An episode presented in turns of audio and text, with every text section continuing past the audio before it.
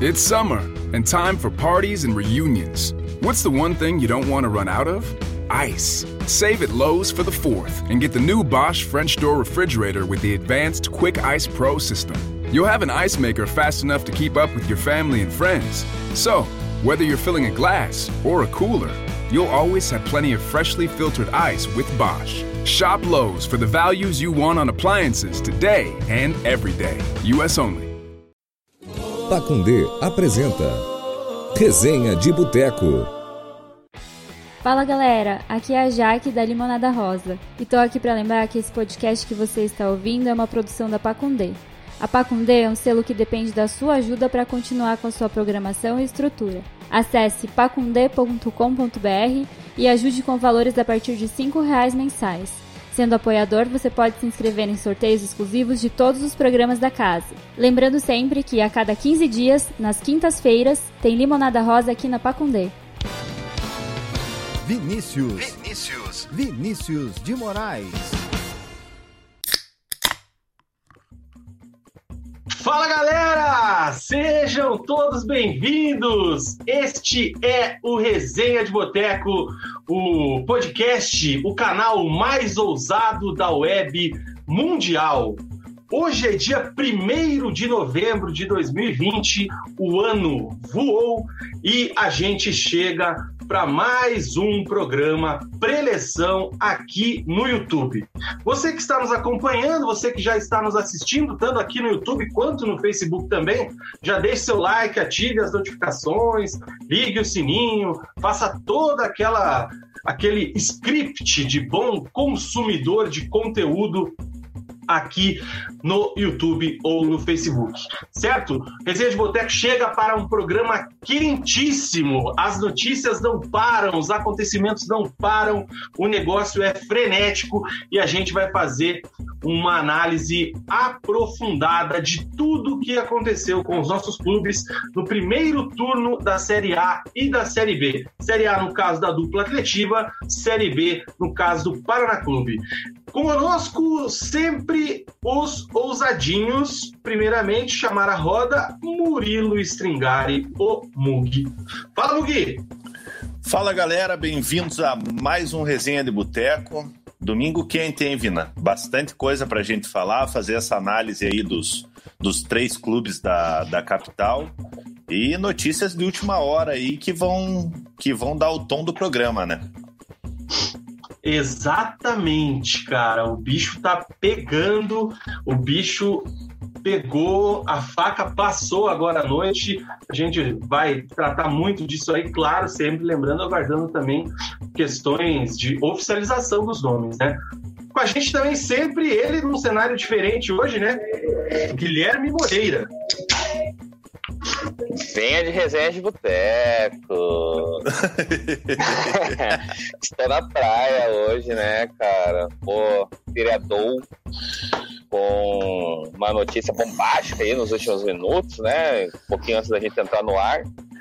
É, estão até vendo o som no fundo, né? Estou tentando falar para não fazer um fervo, mas estou sendo ignorado então vai ter um sonzinho do fundo aí durante o programa, mas eu vou botar o meu, meu microfone enquanto não estiver falando, para vocês não ficarem escutando essa música que não é pagode.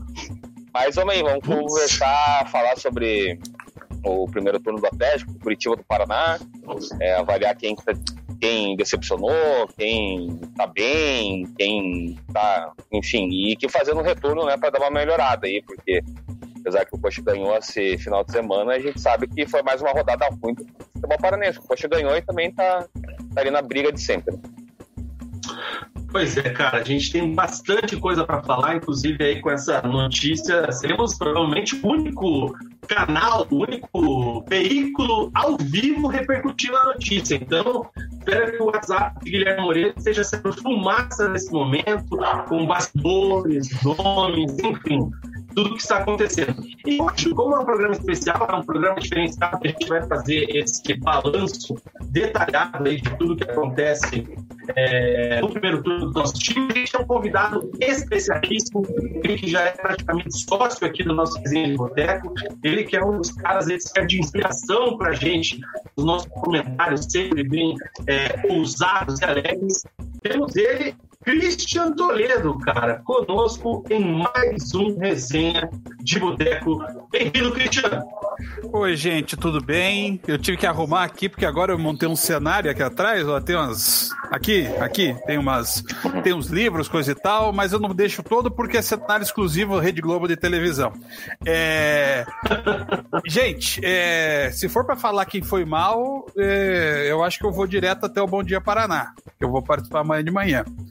É, mas, olha, o futebol paranaense ele, ele, ele sempre nos surpreende, né? Tem sempre alguma coisa a mais para não se fazer entender. E o domingo foi muito ruim, né? É, para quem viu o futebol paranaense nas últimas semanas, é até surpreendente que o, o, o, o Curitiba, nesse momento, seja o time é, o único salvo do momento, né? Mas é, tá todo mundo precisando melhorar bastante. E essa conta vale para o Operário também e até para Londrina, que está no momento de recuperação, mas ainda não se garantiu na próxima fase da Série C, né? É isso aí. Christian, inclusive, hoje é o fim do jejum aqui do Resenha. Depois de quatro domingos de programas com só derrotas ou nenhuma vitória dos nossos times. É. O Curitiba tirou a zica ontem, né? E a gente faz aí, depois de um mês, um resenha com uma vitóriazinha que seja dos três aqui da capital, cara. Não tava fácil, hein? É, o, o, torcedor às vezes ele fica reclamando, né? Não, porque vocês falam mal, porque vocês têm dificuldade, porque não sei o quê, porque vocês só querem que o time perca, não se das quantas, é, não sei o quê, seu, até comunista foi chamado esses dias.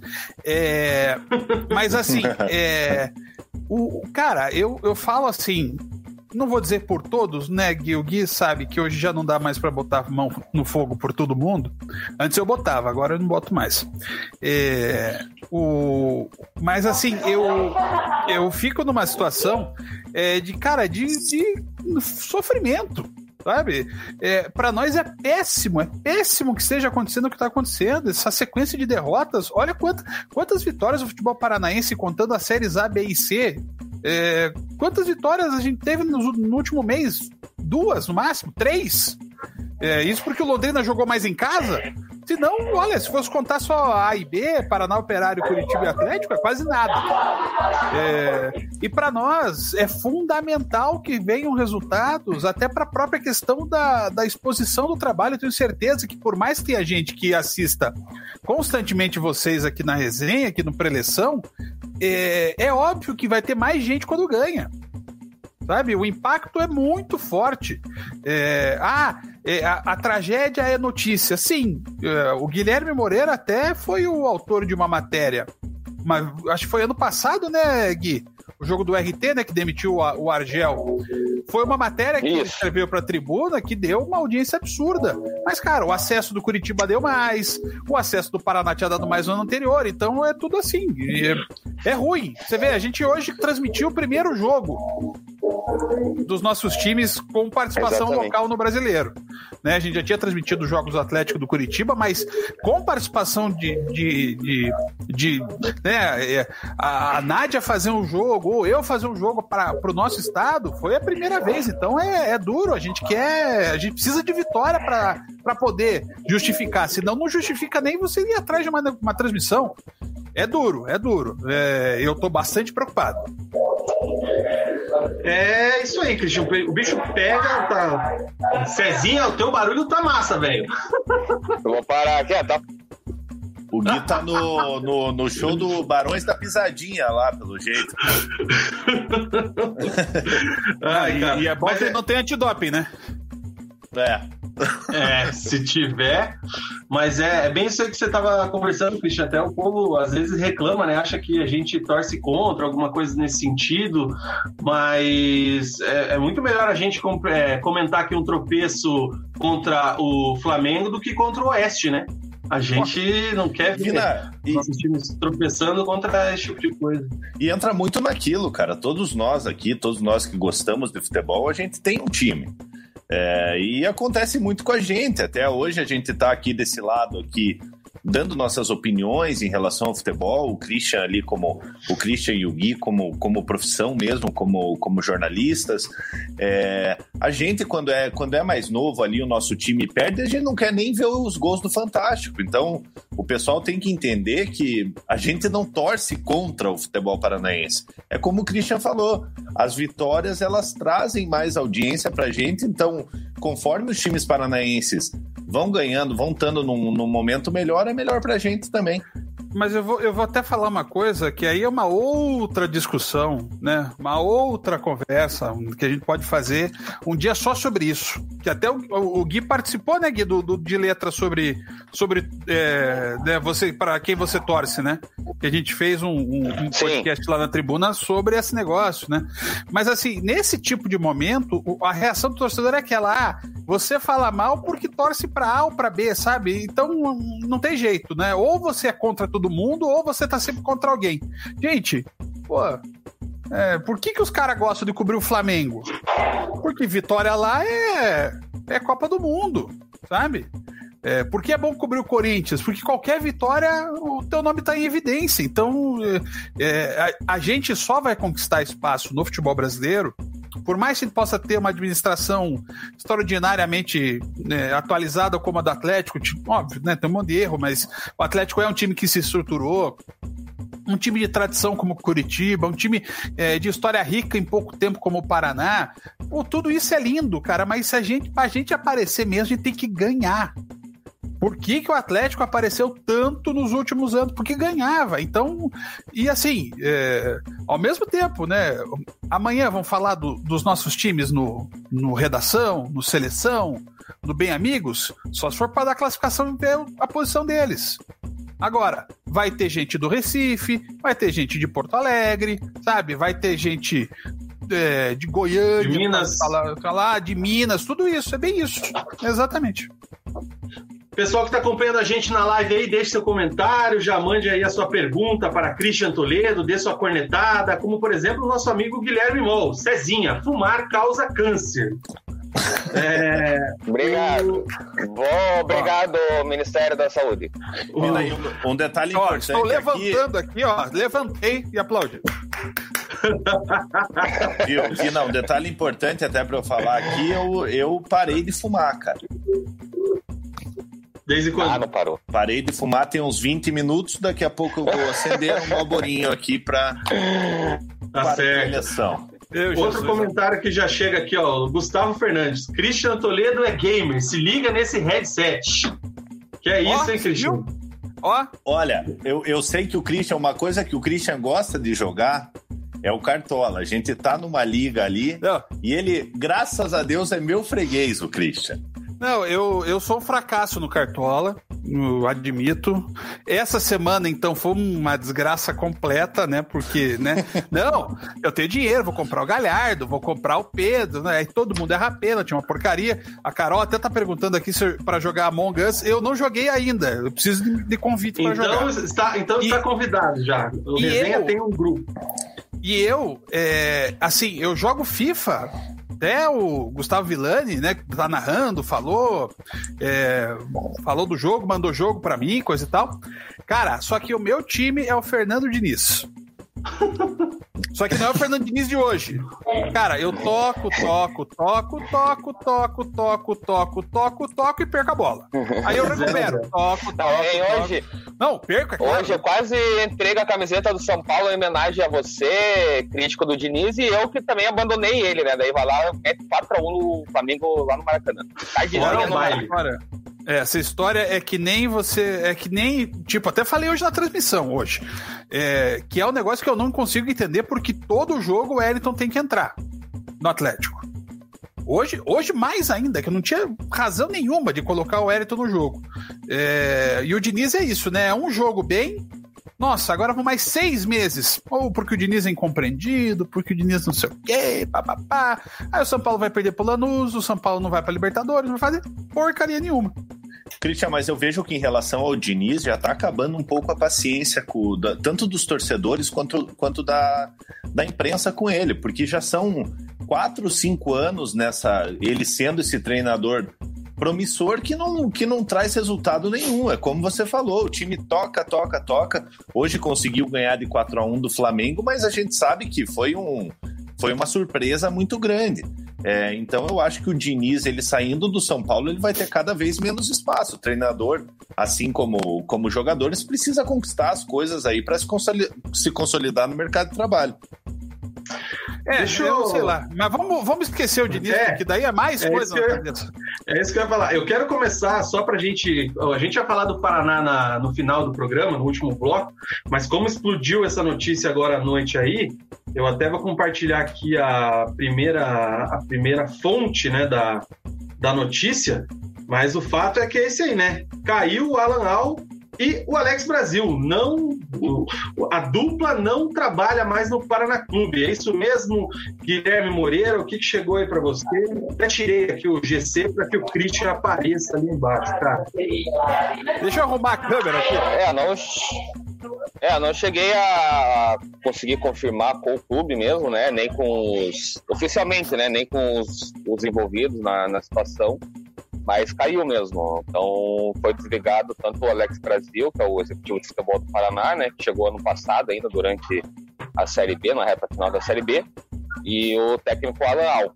É uma surpresa mesmo, porque eram caras que estavam prestigiados aí no, no, na diretoria, no, no, até pela campanha no Paraná, que é até melhor do que se esperava, pelo menos para mim. Mas assim, né? O Paraná vinha de, de resultados ruins, estava sete jogos sem vencer até a penúltima rodada, daí ganha e agora perde pro, pro então penúltimo Cruzeiro. E assim, o próprio Christian falou, né? Nesse último mês aí o desempenho paranaense é ridículo. E se não me falha a memória, nos últimos 10 ou 11 jogos o Paraná ganhou dois, né? Ganhou duas partidas só. Então é. é vocês podem ver na tela aí, então tá o comunicado aí. Oficial. Divulgação oficial. Paraná Clube comunica que o diretor executivo Alex Brasil o técnico Alan Al não fazem mais parte do departamento de futebol. Decisão tomada em comum acordo com os profissionais na noite desse domingo na Vila Capanema. Agradece ao comprometimento, dedicação, serviço, finalizando o primeiro turno na sexta colocação. Desejo sucesso nos próximos desafios. Está aí a nota publicada já no site oficial do Paraná Clube. Primeiramente, só para o crédito correto, né, Cezinha? O Luiz Ferraz tinha postado ali também, junto com o Esporte Manda Bem no Twitter, depois teve a repercussão também no GE. Cristiano, a, gente já tinha falado lá naquele começo, naquele primeiro resenha de uma quarta-feira que você participou, é, que até o Cezinha caiu, que a gente ficou conversando só nós dois aqui, e eu achava que o Paraná estava jogando no limite lá naquele momento, na sexta rodada. É, como é que você avalia, como é que você é, pode opinar sobre essa queda do Alex Brasil e principalmente do Lanal? É, primeiro, eu olha, respeito o protesto do Guilherme que mudou inclusive o, a câmera o dele para horizontal é, para mostrar sua indignação aí com os acontecimentos de hoje. é, mas assim, é, olha, eu escrevi também sobre isso umas sete ou oito rodadas, é porque passa tão rápido, é, que o Paraná tinha chegado, né, até onde podia chegar, é, que aquela forma que o Paraná jogava, é, ela tinha sido compreendida pelos adversários e por conta disso é, o Paraná precisava de uma solução. Mas eu nunca imaginei uma solução que passasse por demissão é, de treinador. Por quê? Vamos aqui jogar muito limpo. O que mais o Alan poderia fazer? Olha, a exceção de colocar o Vitinho e o Bressan jogando juntos, o resto foi tentado. Agora, há carências no elenco do Paraná que são absurdas. Sabe? Você tira o Fabrício do time, a queda técnica com o Hurtado é muito grande. Você perde o Jean Vitor, joga o Juninho, não dá, não dá para comparar. Sabe? Se não joga o Paulo Henrique, joga o Toninho, também é um problema horrível pro Paraná. Então assim, o Paraná não tem, talvez até condições de montar um elenco para aguentar o repuxo todo da Série B. O Alan tirou leite de pedra com esse time. É bom lembrar, o Paraná está em sexto, sexto colocado nessa Série B. E perdeu sim pro, pro vice-lanterna, mas é o Cruzeiro. O salário do técnico do Cruzeiro deve pagar umas cinco folhas do Paraná. Só o salário do técnico do Cruzeiro. Então, concordo. O Alan foi teimoso em algumas decisões. É, ele tinha esse negócio de demorar para mexer, que era uma coisa que eu particularmente não compreendia. É, mas assim, não vejo, não vejo mais o que se fazer. E agora, o Paraná vai trazer quem para ser o treinador e quem para ser o, o diretor de futebol? Sabe? Vai conseguir. O Paraná hoje tem punch. O Guilherme depois pode até ajudar nisso, você também, Vina. O Paraná teria punch para trazer, por exemplo, o Gerson Guzmão? Eu não sei.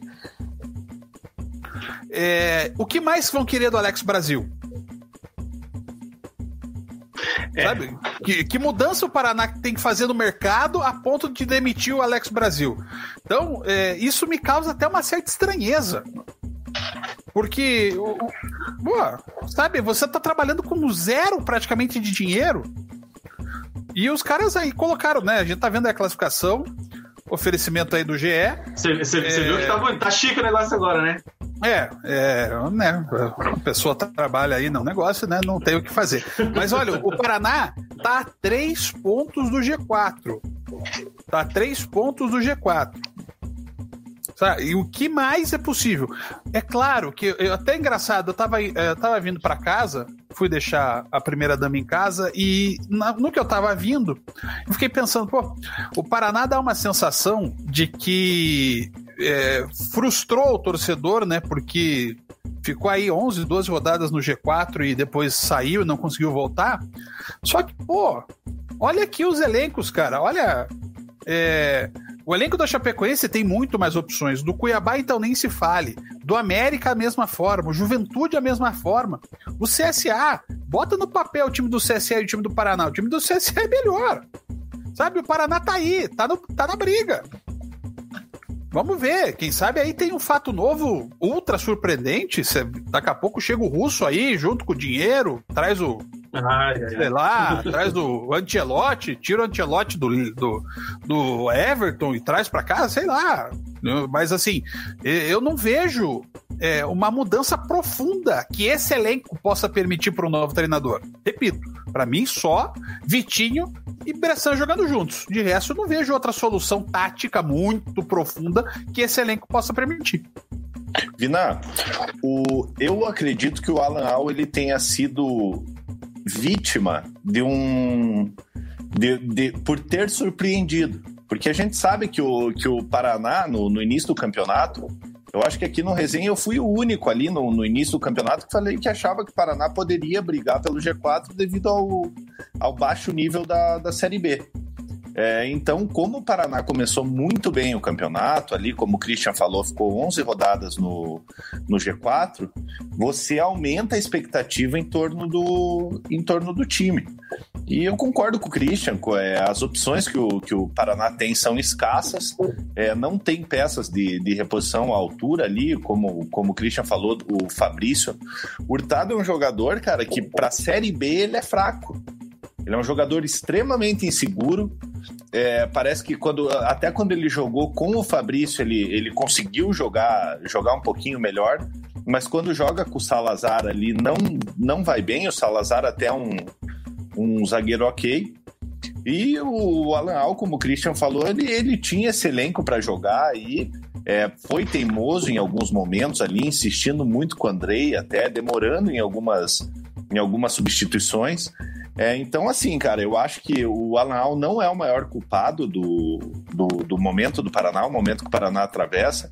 Eu acho que ninguém esperava que o Paraná terminasse aí o turno na sexta, na sexta colocação, ainda brigando por um, por um G4, acabou perdendo por Cruzeiro. O Cruzeiro, apesar do momento turbulento, vem se recuperando agora que o Filipão chegou. É, conseguiu essa, essa boa vitória contra, contra o Paraná. É, muito também em virtude de, de ter aberto o placar com, com, um minuto de jogo ali, numa falha do, do Marcos, né? É, então, assim, cara, é, é preocupa o, a situação do Paraná Clube. Agora, não, não vejo um nome que o Paraná Clube possa trazer aí para para ser a solução. É, concordo com a demissão do, do Alex Brasil, acho que até, é até na, ao meu ver, assim, é, é inquestionável, porque é, tudo bem que o Paraná tem um tem pouco dinheiro, está passando por uma situação financeira complicada, é, mas o mercado que o, que o Alex Brasil fez foi, foi muito ruim. É, como a gente já falou em resenhas anteriores, você trazer o, o Vanson, que foi destaque lá no, lá no Nordeste. Lá. Tá aí ainda essa, essa criança? Tá aí, tá jogando no Sub-23, mas é um jogador que você você vê assim, no, no, primeiro jogo que eu vi ele, eu falei, não tem condição nenhuma de jogar num time de Série B, num Paraná Clube. O Alex Brasil trouxe ele, trouxe Hurtado, que é um zagueiro muito fraco, o Juninho, que já estava aí é, é uma, uma peça de reposição, apesar de ser reserva ali, é muito fraco para uma, uma Série B. O próprio Cal ali, que entrou no lugar do Johnny do, durante o jogo, é um jogador esforçado, mas, mas é um jogador, um jogador fraco. Então, assim, cara, a situação do Paraná preocupa muito. O Paraná tem que dar graças a Deus nesse momento por ter feito um bom primeiro turno. E, e vai ter que trazer algum nome agora para comandar o clube, aí um diretor de futebol. É, talvez no desespero aí, a gente sabe que o mercado, o mercado é ruim tanto para diretor de futebol quanto para treinador, e tentar fazer um segundo turno tranquilo aí em busca dos 45, 46 pontos para para se livrar de, uma, de um possível rebaixamento. Acho muito difícil que o Paraná, que o Paraná corra risco de, de rebaixamento, mas acho que há um erro de projeto no Paraná nessa demissão aí que, que foi uma surpresa para todos nós, né? Cezinha, vou deixar você falar antes de antes que eu exponha a minha opinião. Só que você precisa ligar teu microfone. Meu Deus Bom, do céu. Eu vou embora, vou embora. Cara, a barulheira aqui tá complicada. Tô tentando evitar ao máximo falar quase aqui. Mas, assim, é... para mim o trabalho do Alan Al é ruim.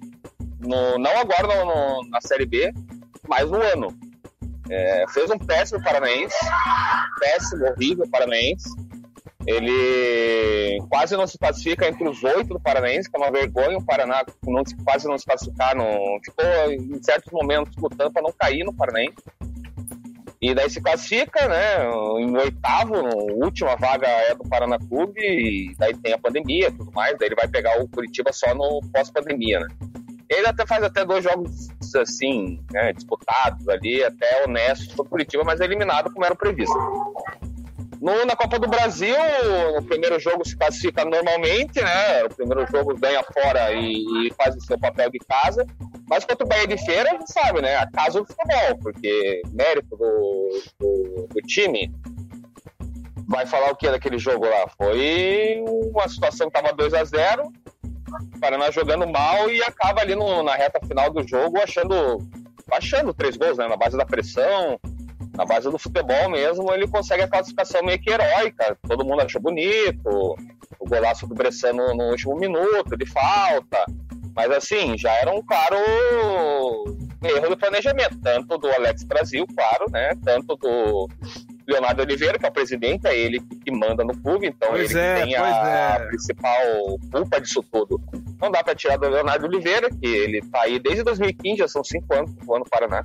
Então, tirando o acesso em 2017, tá cheio de zona e cheio de erros no, no Leonardo Oliveira. E, enfim, e beleza. Agora entra no brasileiro, daí eu acho até que ele, o Alan foi um pouquinho mais vítima do que, do que ele acabou conseguindo, porque não era esperado o Paraná tá com, chegar em sexto lugar no final do Para mim, não era.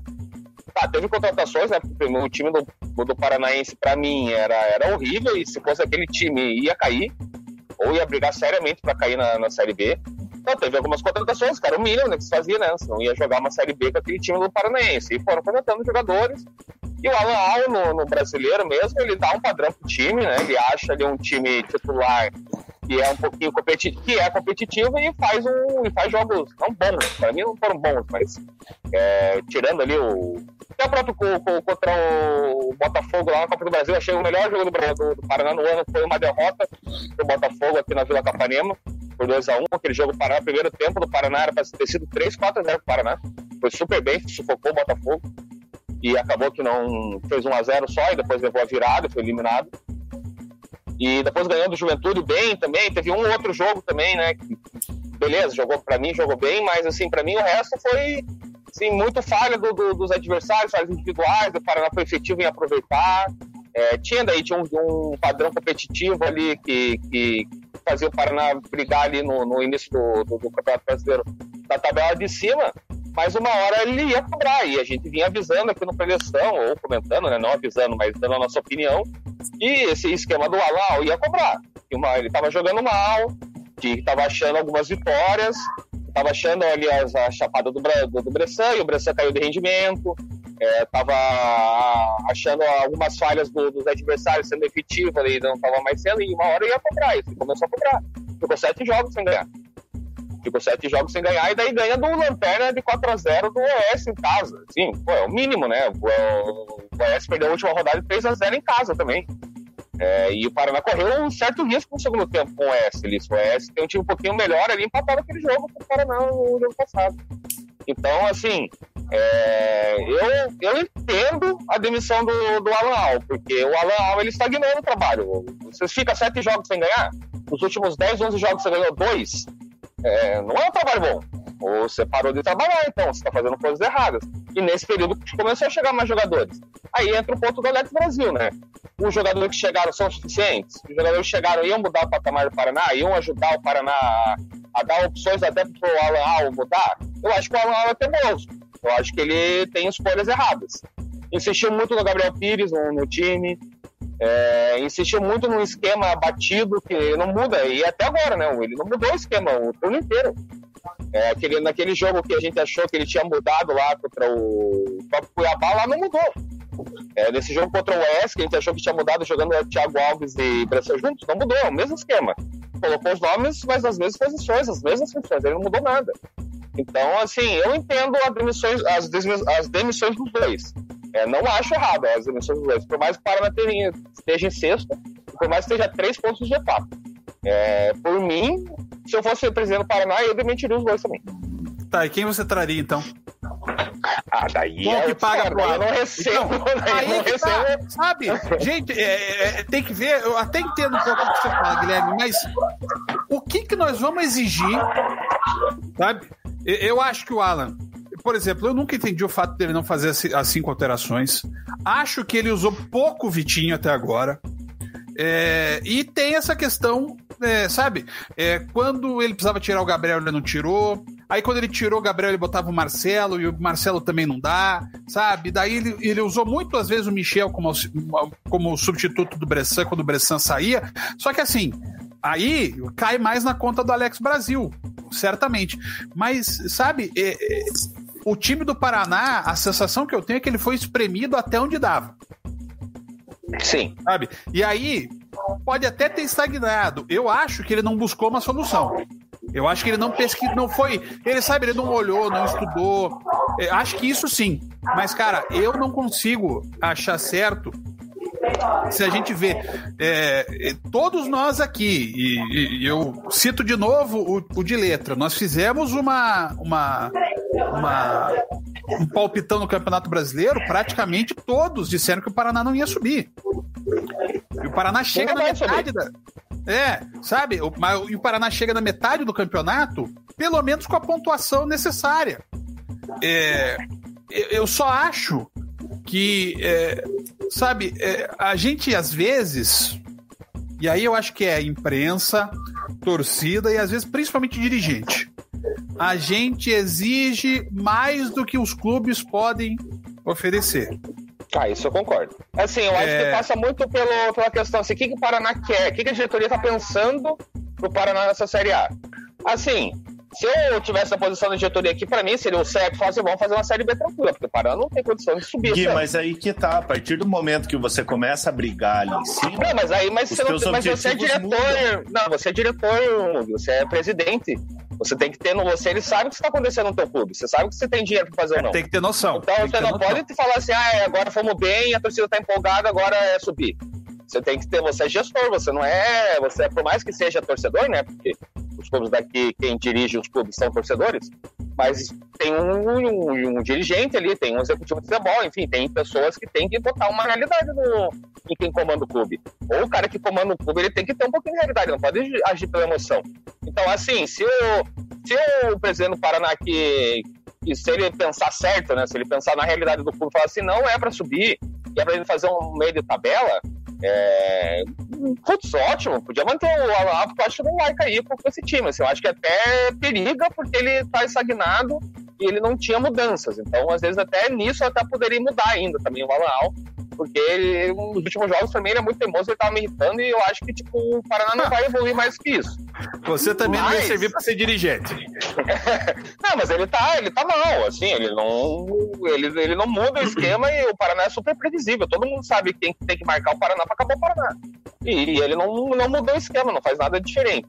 Então, só que assim, o o presidente do Paraná, qual que é o que a gente tem que chegar para O problema é que ele não fala, né? O problema é que ele some e fica sumindo meses e meses.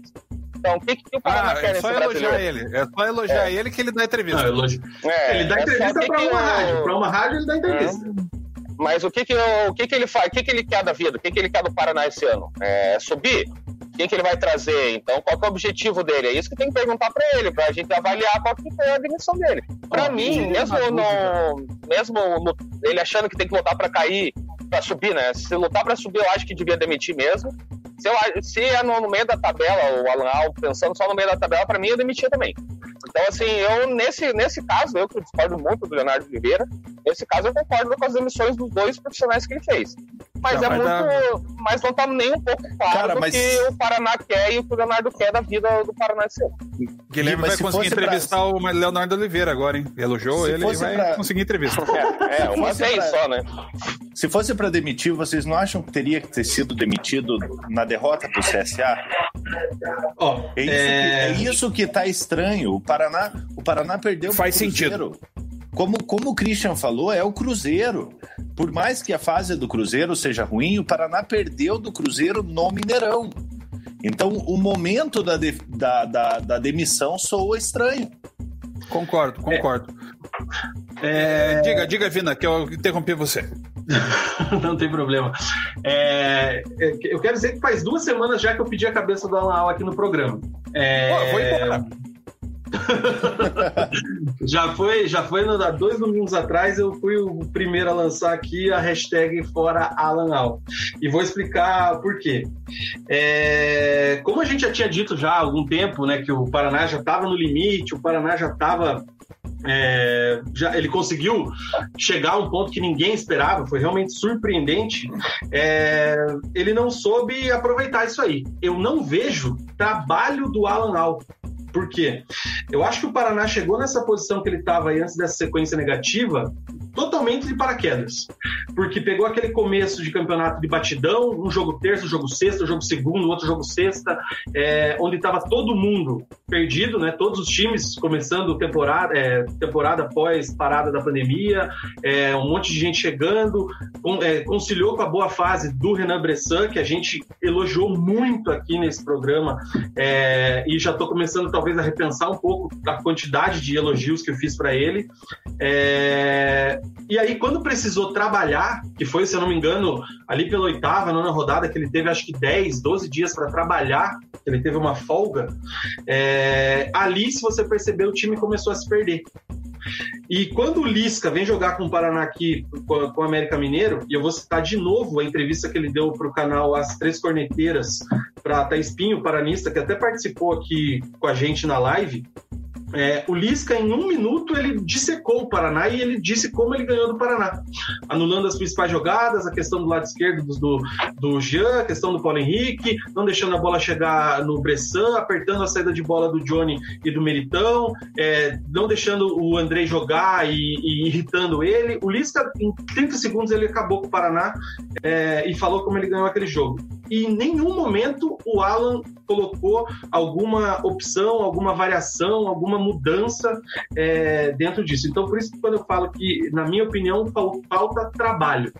É, ele talvez tenha o mérito de ter tirado é, muito mais do que se esperava desse time nesse momento, mas eu estou tentando pensar um pouco com a cabeça do Leonardo Oliveira, que todo mundo que acompanha sabe que eu não sou nem um pouco fã dele, muito pelo contrário. Para mim é o pior presidente da história do clube, mas isso é outra história também. É... Eu tô achando que ele pensou o seguinte, cara, eu não esperava estar na posição que eu tô, eu não esperava que a gente fosse brigar para subir, mas eu acho que o que, a gente tem dá para subir. Só que o cara, o Alan tá mostrando que ele não vai ser capaz. Aí tem que ver se ele teve visão de dirigente competente, que muitos acham que ele é, de pensar na sequência. Não tá, eu desliguei o Alan aqui, quem que eu vou trazer? Mas a questão é, o Alan era um treinador de um trabalho pobre, trabalho enfraquecido. O Paraná dependia única e exclusivamente de jogadas individuais e de uma chapada do Bressan, de um Paulo Henrique, que para mim também é muito limitado, fazer um gol que ele fez contra o Oeste, que foi aquele segundo gol ali que salvou o time, porque o Paraná estava sendo pressionado. Então eu acho que é, o trabalho dele era muito pobre e talvez essa visão aí do presidente de ter feito desligamento, acho que fez em tempo acho importante também. É, mas, lógico, ele tem que ter já a carta na manga para sequência, não pode fazer igual fez o Samir, que desligou sem ter nenhum plano A, B, C, D e né, não tinha o que fazer. Tomou é, muito, não questão do, Ala, do Alex Brasil. É, era até uma pauta que eu ia trazer hoje, antes mesmo do, da notícia da queda. O Alex Brasil, que é quem contrata os jogadores, eu até ia perguntar para o Cezinho, a gente esqueceu de combinar para ver se ele tinha o um número, talvez o Christian tenha. Quantos jogadores só ele trouxe só para a Série B? Se eu não me engano, já são 15 ah, jogadores. fazer a conta. Agora, deixa eu uma coisa. Tô vendo aqui, a torcida do Paraná tá me detonando, dizendo por que, que o Paraná demitiu os caras. Ah, porque ele não sabe nada, você não entende nada, seu comunista. É, é, então, assim, já começo a achar que, primeira coisa, o Leonardo Vieira jogou pra torcida. Pode ah, ser. mas isso com certeza também. Christian, eu, eu, eu ia falar isso, cara. Porque eu não consigo imaginar o Leonardo, igual o Vina falou, é, com todo respeito a ele, é, eu não acho ele um dirigente, um dirigente competente que demitiria tanto o treinador quanto o, o, o gestor de futebol é, é de, de por, por, iniciativa própria. Caso eu acho, que ele, é, eu acho que ele não tem nem culhão de fazer isso, cara. Essa que é a verdade. Deixa eu dar uma passada aqui nos comentários, cara. A galera tá participando bastante. Você que tá aí acompanhando a gente ao vivo. Hoje a gente com o Christian Toledo aí, comentarista da RPC, rei da tribuna no Paraná ali, do podcast de letra. Então deixa aí sua mensagem, deixa aí o seu recado. O Adriano, Gerson Guzmão chegando na Vila Capanema. Luiz Felipe, não tava sabendo nessa, dessa notícia. Aleluia, salvou o meu feriado. A Thaís Pinho aqui, ó, que eu citei, trouxe o comentário dela aqui perguntando o que é que a gente faz agora com os tiriças que o Alex Brasil trouxe. É, o Thiago Zanoni. para o presidente lá, né? O presidente que tanto adoram. Mas sabe, sabe, o que eu quero entender é o seguinte. É, sabe, a sensação que eu tenho, é, a Thaís tem uma visão de diferente.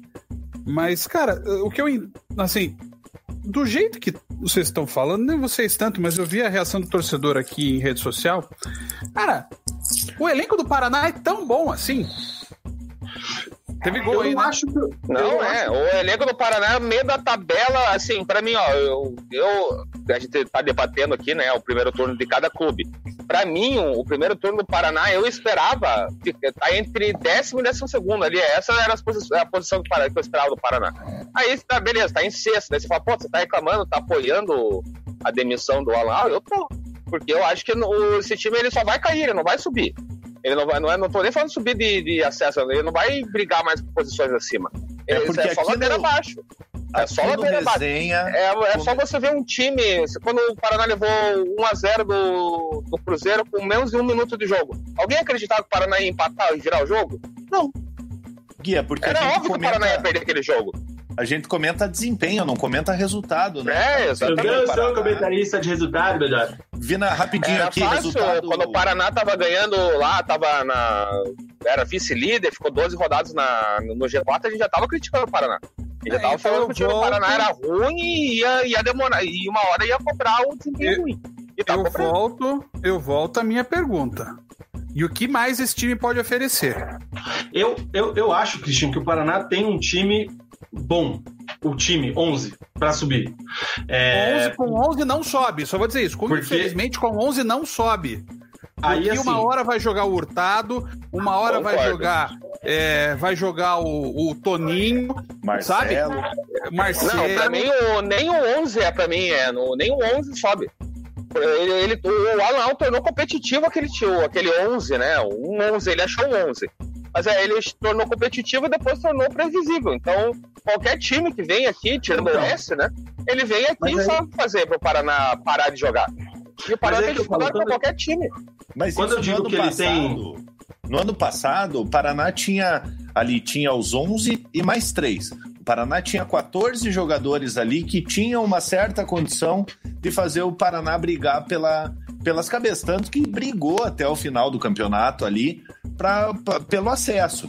Esse ano o Paraná ele tem ali nove jogadores ali, é, concordando com o Vina ali, nove jogadores que têm condições de, de levar o Paraná para uma Série A, mas você pega ali um Salazar. Um Salazar, apesar de não ser o pior dos piores zagueiros do, do elenco, não é um jogador de nível para você subir de divisão, né? O, sabe, sabe por que, que eu digo isso? E, e aí foi bom que o Mug lembrou. É, cara, Ano passado era a mesma grita com o Matheus. Gente, Série B é nível é. abaixo. Vamos começar por aí. Tá? Vamos trabalhar com nível abaixo. o time do o elenco do ano passado era bem melhor que esse. Era bem melhor, era bem melhor. É, então, você tinha 14 pra mim, ali. Vocês só estão me, me dando razão para não ter demitido o Alan. É, né? sim. Não, mas eu tô falando assim, porque ano passado ainda teve toda a questão das crises, assim, ano passado eu acho o Paraná lutou pra subir, eu não sei como também, por, tanto que muita gente criticava o Matheus Costa, a gente, e a gente defendia ele aqui, porque falava, cara, esse time do Paraná não é pra lutar pra subir, o, o Matheus Costa tá fazendo um milagre com aquele elenco. Não que o elenco fosse ruim, horrível, que não era pra subir, não era pra subir, mas ele deixou um time competitivo pra subir. Só que eu vejo assim que o, o, Matheus Costa ano passado, ele deixou um time competitivo que não era para subir, né? Não era para brigar para subir, mas ele conseguiu. E eu acho que o Alan Al não ia conseguir fazer isso até o final. Eu não acho que ele vai conseguir fazer um time que não é para subir brigar para subir. Então, esse time não é para subir do Paraná. E o Alan Al, para mim, não ia conseguir fazer isso. E para mim, o Alan Al, ele perigava tipo, fazer uma, uma meio de tabela ali. E dependendo, às vezes, engata mais uma sequência de derrota, daí fica uma situação horrível. É, para mim, então... esse é o ponto para mim do Alan Al. É, eu, eu assim, eu, eu, eu, eu, concordo e discordo com tudo, é, é, mas assim, eu, eu tenho um ponto, para mim é muito importante, né? É, é, é a questão de foco, sabe? Qual é o foco? Sabe? Se você disser, não, o Paraná tem que lutar pelo acesso, né? Vou dizer isso, ó. Paraná tem que lutar pelo acesso. Pois bem, então tá. O time não tá dando mais, é, não tá tendo uma solução que diga, olha, o time vai voltar a vencer e ter uma sequência positiva. Por, beleza, tá certo. Demite-se o treinador. As contratações não foram boas. Beleza, demite-se o, o, o, o, diretor de futebol. É, executivo, né? O remunerado. Agora, é, até onde, sabe, isso realmente procede? Sabe? É, é, é muito fácil aqui dizer, né? E eu vou concordar com o Guilherme. Nossa, os caras estão me xingando até a última geração. Eu acho que, por exemplo, o Gabriel Pires, ele poderia ter pensado numa outra solução. Ou até o Biteco teve uma hora que podia ser titular. Mas naquele dado momento em que ele começou com a teimosia, tinha uma outra opção que se dissesse essa é uma opção confiável para mudar o time do Paraná. Não sei. O Bressan. O Bressan arrebentou em 10 rodadas. Eu ficava até indignado que eu votava nele como um dos melhores da Série B na eleição da CBF ele não aparecia. Nos últimos jogos ele não tá jogando nada. E por incrível que pareça, a mudança, é, da, a saída dele, acho que foi aos 15 do segundo tempo para a entrada do Bruno Xavier, foi acertada na sexta-feira. Foi acertada. Tá, mas antes, quando o Bressan cansava, o Bressan não pode jogar todas. Quem é que Christian, entrava? Até no, no, jogo contra, no jogo contra o Cuiabá, que o Paraná foi muito bem, o Bressan não jogou.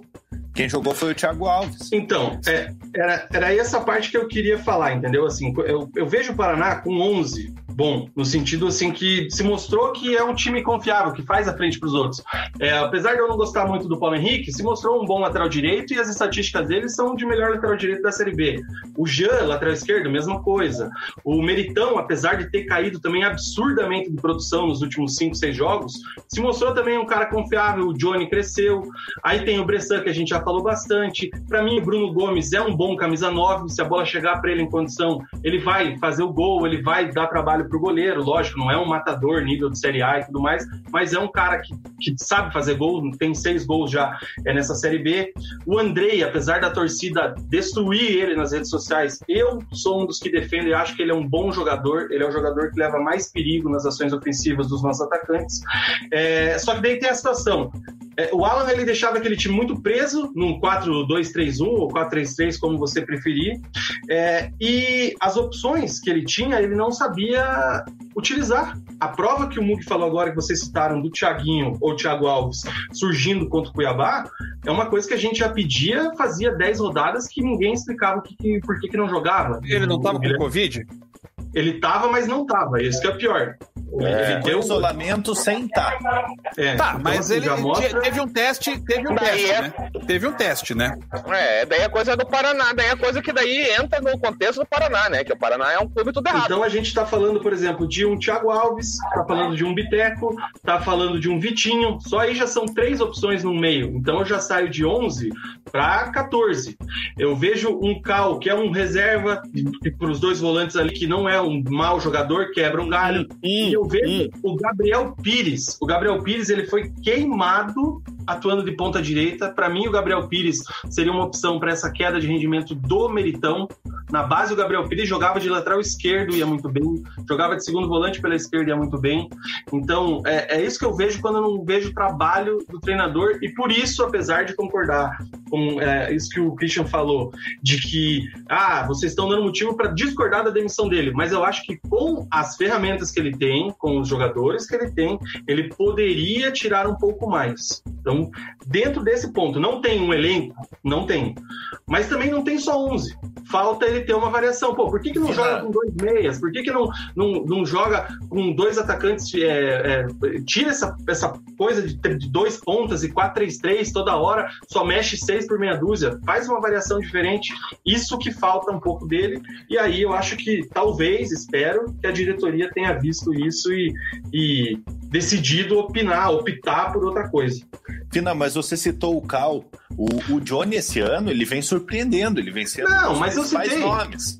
É, eu você não acha citei. que, por exemplo, assim, ó, no, no, jogo contra o Cruzeiro, é, o Johnny saiu aos 30 minutos do segundo tempo, se não me engano. Errado, é. erradíssima a saída. É. Só porque tem cartão amarelo, aí logo, no lance seguinte o Meritão toma cartão.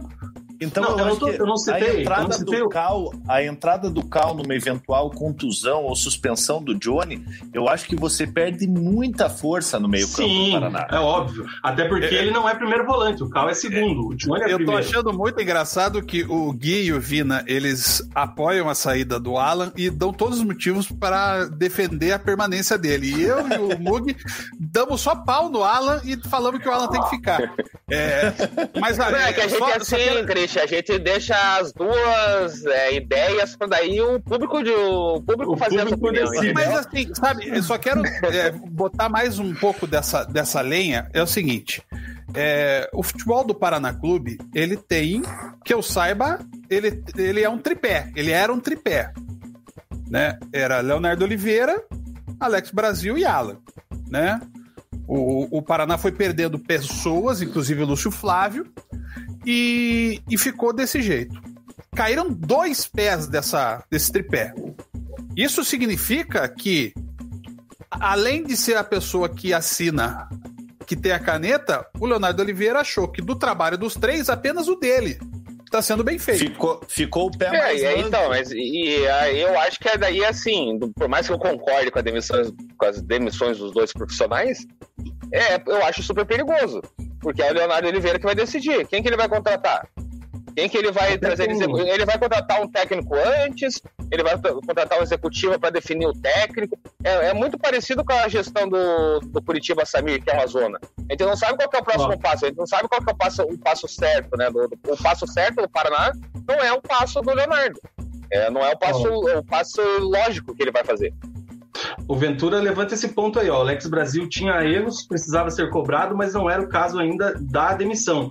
E com a saída também do Lúcio Flávio, quem é que vai tocar o treino nessa semana? Quem é que vai fazer essa gestão? Porque não tem treinador, não tem o auxiliar técnico da comissão fixa, que era o Lúcio. Inclusive, a gente trouxe semana passada que saiu. A gente pode. Mas a gente pode lembrar, Vina, no passado o Paraná ficou mais de três meses sem um executivo de futebol. Quem, era, quem respondia Sim. por tudo era o Matheus Costa. Era o Leonardo Oliveira sumido seis, sete meses, sem dar uma declaração, e a gente tendo que perguntar para o Matheus Costa na coletiva o que estava acontecendo, eu, o que estava acontecendo no muito... clube. Eu, eu vou então, essa, colocação da, essa colocação Ixi. da Carol aí é interessante, hein? Mas a gente já tinha falado que, que era um indicativo que ele não queria assumir essa bronca aí.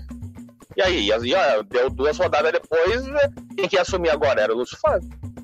É, eu, só assim, é, eu, eu fico pensando, sabe? É, por isso que eu não consigo entender. Porque sabe, o, o, Paraná agora, eu, por incrível que pareça, né? O, o Thiago tá falando, esperar o Lúcio Flávio embora para demitir. Eu não sei, eu acho que o Lúcio Flávio percebeu que era o caso de sair. É, talvez o, até o Botafogo lhe desse talvez um projeto de carreira melhor. O, fato é que o Paraná, nesse momento, se você for pensar, até por conta da dificuldade que o Paraná tem de mercado, e as inscrições estão aí para acabar também, né? Até é, é ainda esse mês que acabam as inscrições. É, tá é, chegando já. E convenhamos, né? É, o Paraná não conseguiu. Só se o Paraná tiver algum tipo de possibilidade de trazer jogador do Atlético, sabe? De puxar mais alguém aí de clubes de São Paulo que possa vir. Mas eu não vejo o Paraná com punch para ir ao mercado e trazer alguém que mude o panorama do time. Então o Paraná teria que ir primeiro decidir um treinador. Mas quem vai decidir o perfil do treinador? Que eu saiba, hoje o departamento de futebol do Paraná tem duas pessoas. O presidente do clube e o nosso ex-colega Iraptan Costa, que é o supervisor. Quem é que vai definir o perfil do técnico? Quem vai definir o quanto o Paraná pode gastar por um técnico?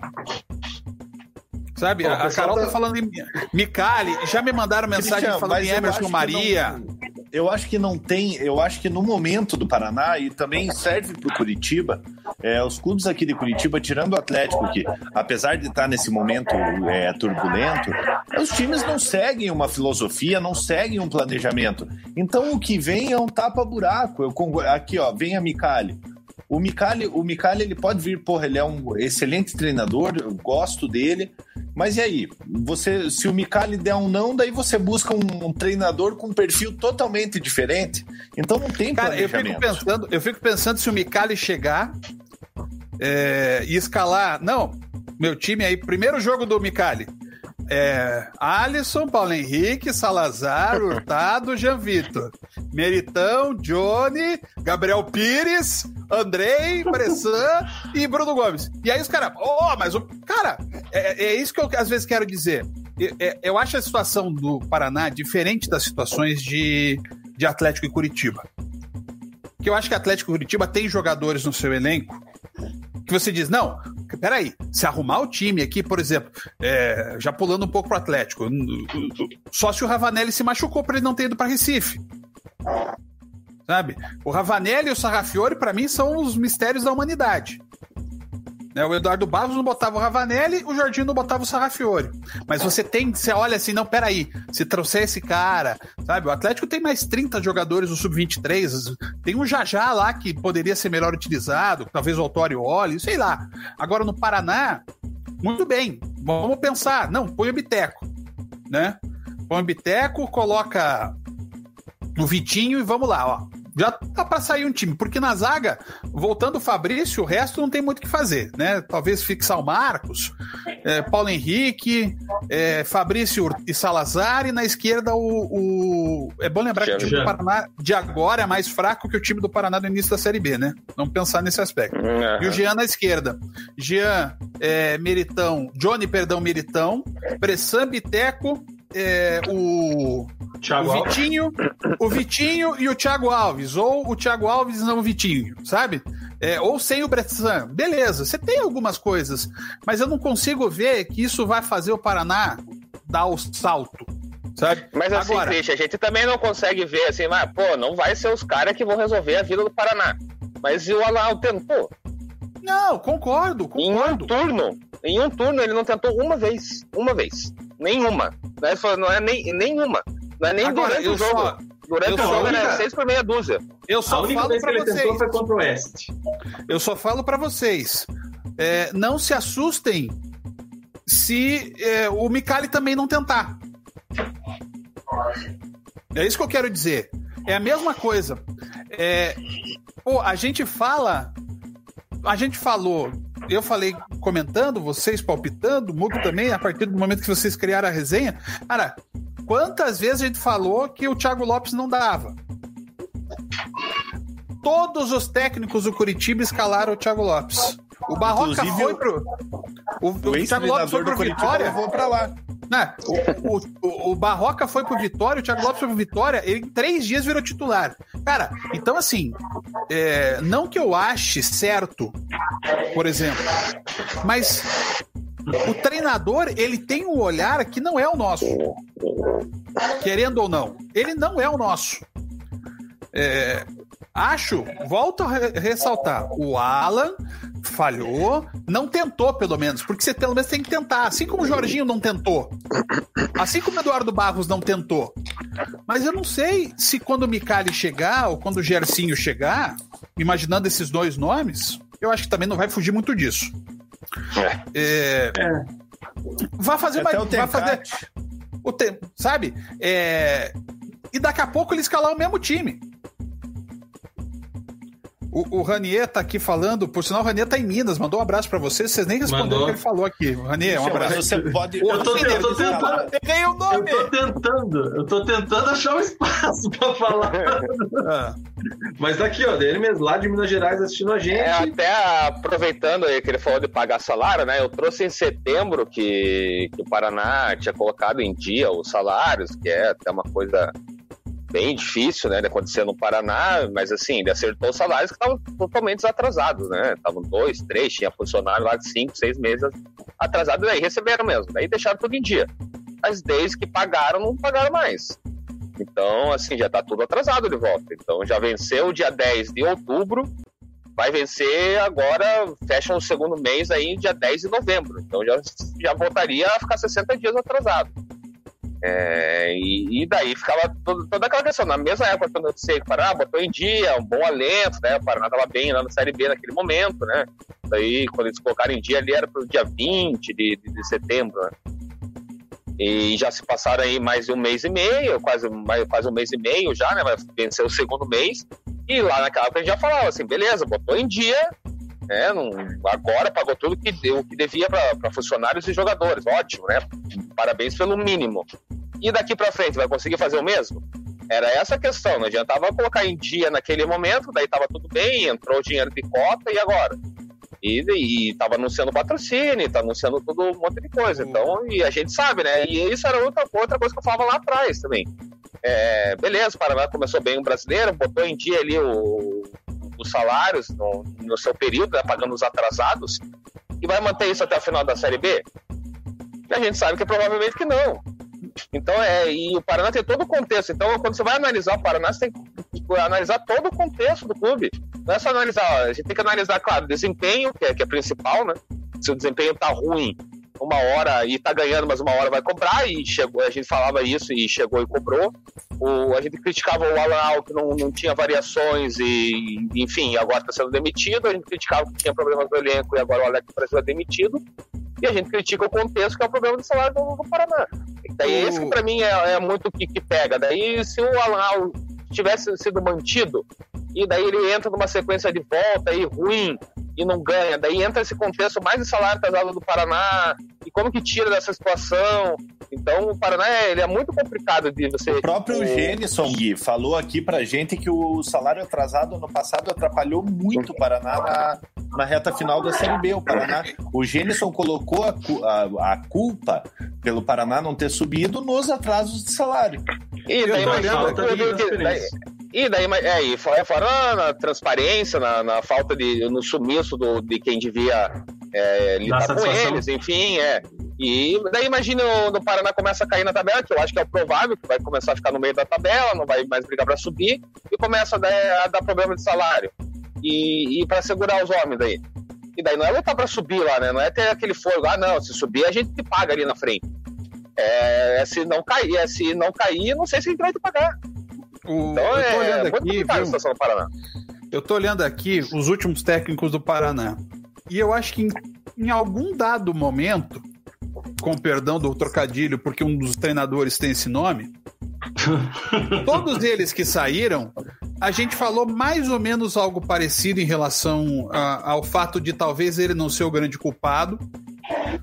Mas, especificamente os dois últimos antes do, do é, do Alan saíram com a mesma sensação de que a torcida não gostava mais dele, deles, e aí a diretoria tomou uma decisão puramente para agradar a torcida. O Micali em 2018, ele foi tragado pelos fatos. Ele não era o culpado. Da mesma forma, o Claudinei também sofreu. Ah, jogou mal. Tudo bem, tá na conta. Mas assim, nunca era o principal problema. O elenco do Paraná 2018 era muito ruim. Aí em 2018 vem o Dado Cavalcante, mas ele sai em 2019 também tragado pelos fatos. E a torcida já não, não suportando mais ele, às vezes até nós mesmo, os analistas. Aí vem o Matheus, o Matheus também. Olha o que a torcida falava do Matheus no passado. Sabe? E vem o Alan da mesma forma. S- é, e aí você olha, é, sabe, é, métodos semelhantes. Será que é só isso? Muito bem, vamos substituir o Alan, né? Olha aí, ó, o Thiago, ó, empateus. Mas é a tal história, né? Sabe? É, mas botou o Paraná onde não dava ano passado. Sabe? O Paraná, se eu não estou enganado, o Paraná só termina a sua possibilidade de acesso no jogo contra o Criciúma, penúltima rodada. Exatamente. Isso. Não, É, no jogo anterior também que, né? Derrota Não, no jogo anterior, não, Atlético no jogo Goianiense. anterior. É que o jogo do Atlético Goianiense era do, do confronto direto, né? Então se o Paraná ganha ali, se mais. ganha, direto. sobe. Né? Então, não, mas, Mas- não, não. é, O Paraná empatava com o Atlético Goianiense. Daí ia pegar o Criciúma na penúltima rodada e ainda tinha a última rodada.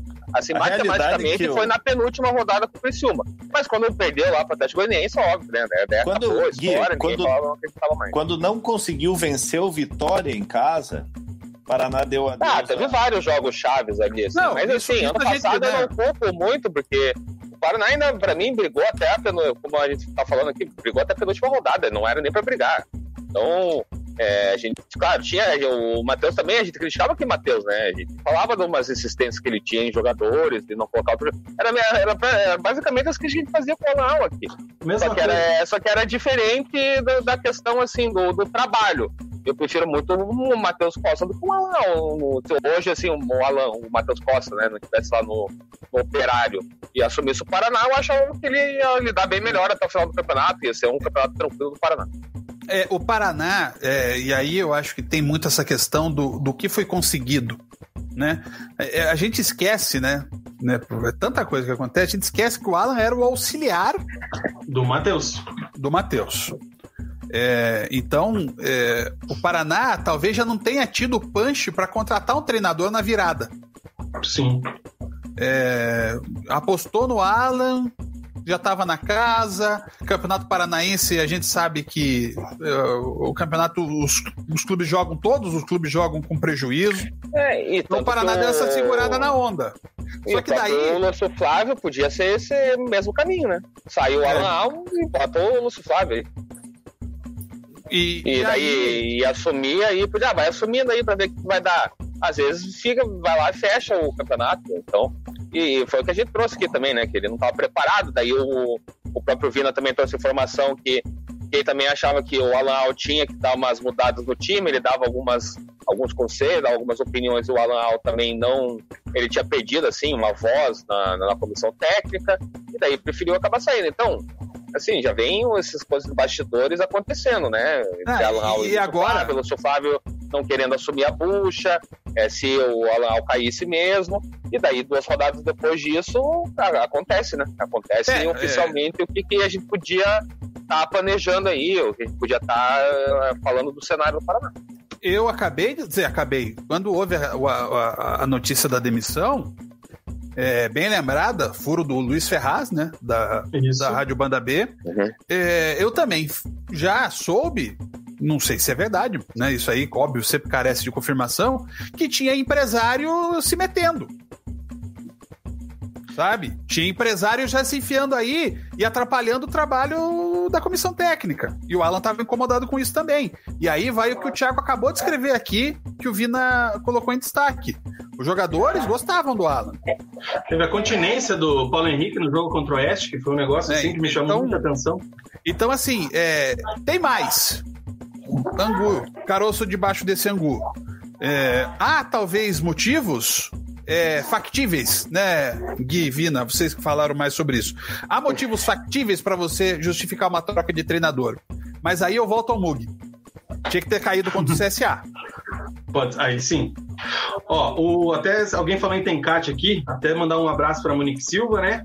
Beijo, e Monique. ela tá registrando aqui que o Tencate acabou de assumir o Brasil de Pelotas. Então, se alguém pensou, esqueça, ele acabou de assumir. É, eu, eu falei que poderia ser um nome.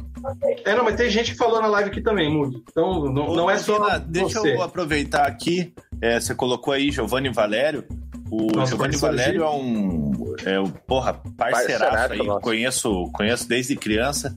Craque de bola, mandar um abraço pra ele. Feliz que ele tá acompanhando a gente aqui. Não, e ele, no antigo resenha, ele já chegou a Ele dar um, foi? um- Ele foi lá no resenha antigo, lá na Rádio Fênix, deu um Ele voucher lá pra gente sortear né? e tudo mais. Ah, um voucherzinho. Mas um Promoção. abraço né? pro G também, o G é fera. Ó, tem uns caras falando aqui em dado Cavalcante voltar. Agora é aquela chuva de especulações, né? Aí agora eu quero saber, Cezinha, tem alguma informação, ou Christian também, são os caras da- das fontes, tem alguma informação de nome, alguma coisa assim? Ou tudo que for falado até agora é especulação? De, de minha Nesse parte, não. momento, nesse momento eu, não, eu nem consegui ver aqui meu WhatsApp, nada. Não, Ó, não tô, não, abra. não estou, Abra o não WhatsApp. online. seu, seu, seu esperto, abra o WhatsApp. Você precisa sair do, do, do stream pra, pra ver o WhatsApp ou. É, preciso, porque aqui é um Então negócio saia. diferente. Saia, saia. Tá, tá Imagine dois ter uma mensagem do. Tem uma mensagem do Micali aí pra você, Gui, tô É. ligando. Tô chegando. Ó, o Tem uma Sérgio mensagem Moreira do Leonardo comenta... Oliveira. Tá uma mensagem do, do, do, do Quero Leonardo Oliveira. vivo. Obrigado Quero entrar ao vivo. carinho. Ó, o, o Sérgio Moreira que fala que o Cruzeiro mudou o ambiente com o Felipão e tudo mais. É, só que tem que pesar uma coisa, né? Nenhum outro treinador no Brasil chegaria para fazer o que o Felipão faz, né? Porque nenhum tem o histórico que o Felipão tem. A não O ser que Paraná vai vai dar uma loucura. Não, o Paraná vai trazer o Luxemburgo, que tá desempregado. Não vai. Então, é, essa que é a situação. Não tem. Não tem assim. Vai, eu acho que vai E ficar mais? dessas- E mais, olha, eu conversei essa semana com os dois colegas lá de Belo Horizonte, com o Rogério Corrêa e com o Bob Faria. O Cruzeiro mudou também, sabe? O Manuel voltou, o Kaká voltou, o Ayrton foi efetivado, sabe? O Cruzeiro mudou também. Giovanni foi registrado agora. Giovanni foi registrado agora, o Cruzeiro contratou, agora que voltou a poder contratar. Então, gente, mudou, sabe? É, o Paraná também trouxe alguns jogadores, é verdade. Mas assim, gente, não dá só para comparar o Paraná com o Cruzeiro. Ah, Paraná trouxe jogador aí, então. É isso que você tá falando. Os jogadores que o, o Cruzeiro tá trazendo, né? Tá, tá registrando, que agora tá liberado. O Paraná tá trazendo o cara da, da Juventus jogando a dois no Paulista. Então é, é a diferença. Ó, o Robinson Claesses diz aqui que para parar de especular Micali, Dado e esses outros que já passaram aí, porque é sem chance. E o nosso parça Vinícius Cordeiro, Cezinha para técnicos, preparou muito para essa oportunidade. Um abraço, Mas Vini. o, Mi- Mas o Gui, tá, o Gui tá estudando bastante aí, quem sabe no futuro, né, Gui? Não, não é pra técnico, não, tô fora. eu prefiro ficar cornetando mesmo. E daí a gente, a gente tinha preparado né, o programa com o Christian para fazer uma análise do, do primeiro turno e a gente faz já uma hora e dez que estamos no ar falando de, do que mudou o cenário, né? Porque a gente ia fazer a análise do turno, bem ou mal fizemos aqui, mas lógico, com foto no ala. E aí, pra gente fechar e falar do Atlético e do Curitiba, é, se tem como, depois dessa notícia, o Christian dizer o que esperar do segundo turno do Paraná. Acredito que, sem saber o nome, sem saber que rumo pretende o Paraná Clube, é difícil responder, né, Christian? Ó, eu só quero que todo mundo que. Não, não tô nem falando de vocês, viu, meninos? Mas na hora em que começar a aparecer Gabriel Pires, Andrei no time, aí venham reclamar. Que agora, que quando o Andrei fazia dois gols por jogo, todo mundo achava o Andrei maravilhoso. Agora, ele voltou a ser aquele cara que tinha foto com a camisa do Atlético. Sabe? É, o dirigente não pode pensar com a cabeça de torcedor. O torcedor é passional e ele tem o direito de ser assim. É, o que eu espero do Paraná para a Série B, na sequência, olha, óbvio, é, eu espero que a troca de treinador, já que vai estar tá sendo feita, ela traga uma melhora. Sabe? Não sei até que ponto, não sei até a que ponto o time do Paraná consegue, mas que vai ter que trazer uma melhora. E agora, eu acho que o Paraná está se colocando, está se colocando como um time que quer lutar pelo acesso. Essa é outra então, pergunta que haja, que haja dessa forma. Sabe? Essa era outra pergunta que eu ia te fazer. Se você, é, escolhendo esse próximo perfil, se você iria ser um pouco, talvez, mais arrojado, não sei se seria esse o termo, para trazer alguém para sinalizar, ó, a gente está contratando alguém para brigar. Se a gente não subir, vai ser problema, falha do planejamento. Ou se traz alguém mais para terminar essa Série B segura, sem sustos, que talvez era o que você esperava no começo. O, o Gersinho, ele é um técnico que, em, o único ano que ele teve o trabalho inteiro no Operário, o Operário quase subiu também. É, o Micali, é, é, eu até me surpreendo que, nossa, há uma paixão pelo Micali, né? É, a gente tudo. aqui no Resenha, a gente gosta dele. eu sou fãs. viúva de Micali. Hum. Eu, eu, eu, acho que o Micali tirou leite de pedra daquele time. Do que falam, por exemplo, do Alan, eu acho que o Micali fez isso em 2018. Pô, mas tirou leite de pedra não do que não existia, nenhum, né? Do, né? do Itaperuna. É, empatando. Não, é sério, do mesmo jeito que ele tinha essa, né? Ele amava o Itaperuna, que só ele amava o Itaperuna, né? Mas ele é, fazia, é. cara, aquele time do Paraná era horroroso, né? Isso é consenso, todo mundo sabia que aquele elenco que o Paraná fez era muito ruim. Mas ele, com aquele elenco, ele chegou a fazer bons jogos, assim, ele conseguiu fazer jogos competitivos. E, e assim, tinha jogo que era pro Paraná ganhar.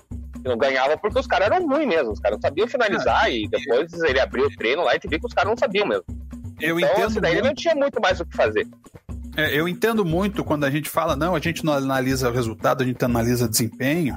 Eu acho que o papel do analista é tentar é, é, falar sobre desempenho, só que assim, gente, futebol só existe unindo desempenho é, resultado. e resultado. Resultado. Eu não conheço nenhum campeonato de jogar bem. Sim. Sabe? Não, olha, é, tanto olha. Que, tanto que trouxeram é. o Jorginho, por quê?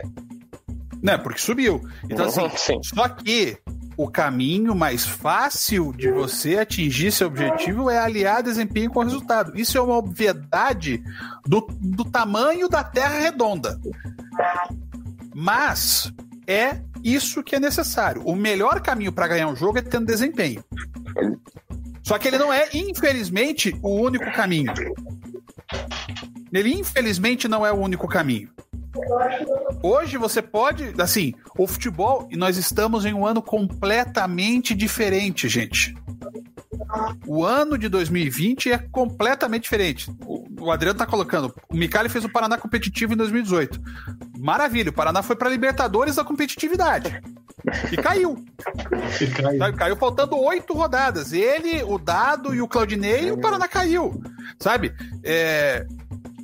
Se a gente, olha, me perdoem aqui. É, voltando à questão do Alan. Mas se o Paraná tivesse empatado com o Cruzeiro, todas, todas as críticas e todas as defesas seriam as mesmas e o Alan continuaria. Então, Não, é mim isso. foi super surpresa essa, essa queda hoje. Eu não esperava. Eu também, eu, eu também, eu também não. Eu também fiquei surpreso. Então, agora o Paraná toma uma postura de time que está lutando pelo acesso. Troca. Agora vai ter que trazer alguém que põe o time para jogar pelo acesso. É, torço muito para que o Micali faça isso. Torço muito. Mas assim, gente, é, ser só competitivo, putz, é, é lindo. Só que o futebol brasileiro não é a Inglaterra, que você pode esperar quatro anos. Sim. Sabe? O Paraná É, não não, ganha. O Paraná não ganha o Paranaense desde 2006. Isso. Isso. O Campeonato Paranaense não vale nada e todo ano o Paraná entra em crise quando é eliminado do Paranaense. Então, gente, Aí ele não briga nem pelo Paranaense, né? Esse que é. Gui, só é importante falar que às vezes o pessoal pega fora de contexto aqui. É, a gente está falando de Micali, mas é a gente não tem nada, falar para quem está vendo aqui, não Isso. tem nada por enquanto, não é uma informação, a gente tá. Não, a Tá gente no tá achismo. devagando, debatendo. É. Até porque o pessoal tá Mas é que sugerindo às aqui. vezes pegam fora de contexto uma fala do, do Christian, que o Christian tá cra- é, cravando o Micali e já viu. Não, tranquilo. Ah, mas isso, gente, isso eu tô acostumado, tá? Quanto mais Tá gente. cheio Quanto mais- fazendo isso. É, ho- hoje eu fiquei sabendo a história de ameaça. Gente, bando de filha da mãe. Eu não posso falar palavrão porque eu trabalho na RPC. Mas assim, é. O, sabe? Mas daí, sabe, gente, é perda de tempo. Eu, eu acho que a gente tem que discutir. Eu acho que dá pra concordar e discordar, Uhum. beleza. Agora, o resto é. O resto sai, sai no, na urina da história. É, mas assim, acho que o Paraná agora tem que tomar uma atitude de time que quer lutar pelo acesso mesmo. E se vai trazer o Micali, tem que dar uma sustentação a ele, se possível, até trazendo pelo menos um cara. Um cara que chegue e jogue. Poderia ser, inclusive, o centroavante. É, mas trouxe dois essa semana, esse que é o problema, né? Talvez esse é o motivo da queda do Alex Brasil. Ele traz um monte de jogador, se acertar um, é jogo. Enfim, finalizamos o Paraná, galera. Uma hora e 20 minutos de live falando do Paraná. A gente volta a qualquer momento falando do Paraná durante a semana, caso haja o nome aí do substituto de Alan Al. Então você que está nos acompanhando, deixe seu comentário, deixe seu like, se inscreva, inscreva-se aí no canal do Resenha para que a gente continue crescendo. Essa semana batemos aí 700 inscritos, até a live jogando Among Us fez sucesso, mas é isso aí. Fala, Mugi! Não, uma informação aqui antes da gente mudar de bloco, tá acabando o jogo aqui Goiás e Vasco, um a um, resultado muito importante tanto para Curitiba quanto para Atlético.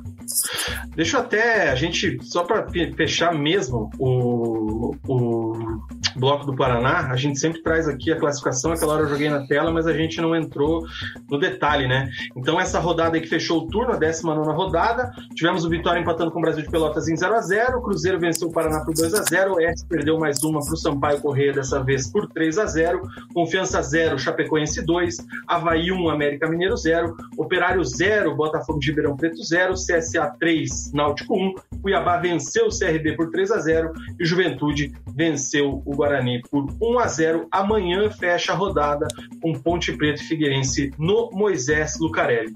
E aí a classificação nesse momento a Chape tem 40 pontos, o Cuiabá tem 36, o América Mineiro é o terceiro com 35 e o Juventude é o quarto com 31 pontos. CSA é o quinto com 28 e o Paraná aparece na sexta colocação com 28 pontos. Importante daí que todos nesses momentos já têm 19 jogos. O Sampaio é o, é o sétimo com 27, mas tem dois jogos a menos. A Ponte Preta tem um jogo a menos este de amanhã, 27 pontos é o oitavo. O Operário aparece na 12 colocação, com 23 pontos. O Operário caiu bastante de rendimento aí nos últimos dias. Vamos ver se o Matheus Costa Para mim, consegue reverter lá. Diga, Cristiano. Para mim, a decepção. O Operário de- de- decepciona nessa Série B. É, eu quero né, postar esse olhar sobre esses adversários de novo, né? Cara, você olha os outros elencos, cara, e você vê jogadores. Ah, mas é tudo refugo. Gente, é tudo refugo, mas se botar no time do Paraná, todos jogam. Sim. né? Eu me lembro do jogo do CSA, o Nadson jogaria, o Pimpão jogaria, é, Paulo, Paulo Sérgio. Sérgio. Paulo Sérgio jogaria, ou o Paraná tem o seu travante melhor que o Paulo Sérgio? Hoje não, não tem. tem. sabe? Aí você vai pro América, o Toscano jogaria, Mateuzinho, Deus do céu, nem se fala. No próprio time do Juventude, né? O Juventude pegou alguns jogadores até do Atlético. Mas assim, então eu acho que vai ter que tentar, repito, um jogador. Um jogador, sabe? Que fosse um cara que viesse pra. Não, ó, esse cara chega, o cara vai vestir braçadeira, vai ser capitão, vai ser líder de elenco com o Fabrício. Não precisa ser velho. Mas sabe, um cara, aí sim. Mas, cara, vamos torcer, sabe? É... Cara, eu espero demais, sabe? Que, que, que, que tenha razão a troca e que as coisas melhorem. Gente, ó, para você que tá me xingando agora, gente, eu não aguento mais trabalhar sexta-feira à noite. Não dá, né? Sabe? É, eu não e sei se vocês... Sexta, hein? E vai trabalhar então, sexta tarde, ó, porque o Paraná volta a campo contra confiança sexta-feira, 21h30. Então, é por sinal mudou a data. Eu tenho uma palestra para dar na sexta-feira. Sabe? Caiu a é, palestra. Eu, não, vai ter, eu vou ter que ajustar. Mas, por exemplo, sabe? É, gente, é, até foi alguém brincou comigo quando eu escrevi sobre isso, falei sobre isso em, em, rede social na semana passada, logo depois de derrota. Todo mundo tinha perdido na rodada.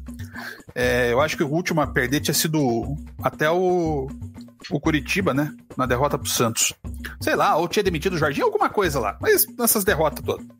É, eu falei que, né, essa coisa de não aguentar. Gente, aí alguém falou assim: ó, oh, mas vão estar os três na Série B ano que vem. Eu falei, gente, Atlético, Curitiba e Paraná na Série B acaba com casamento.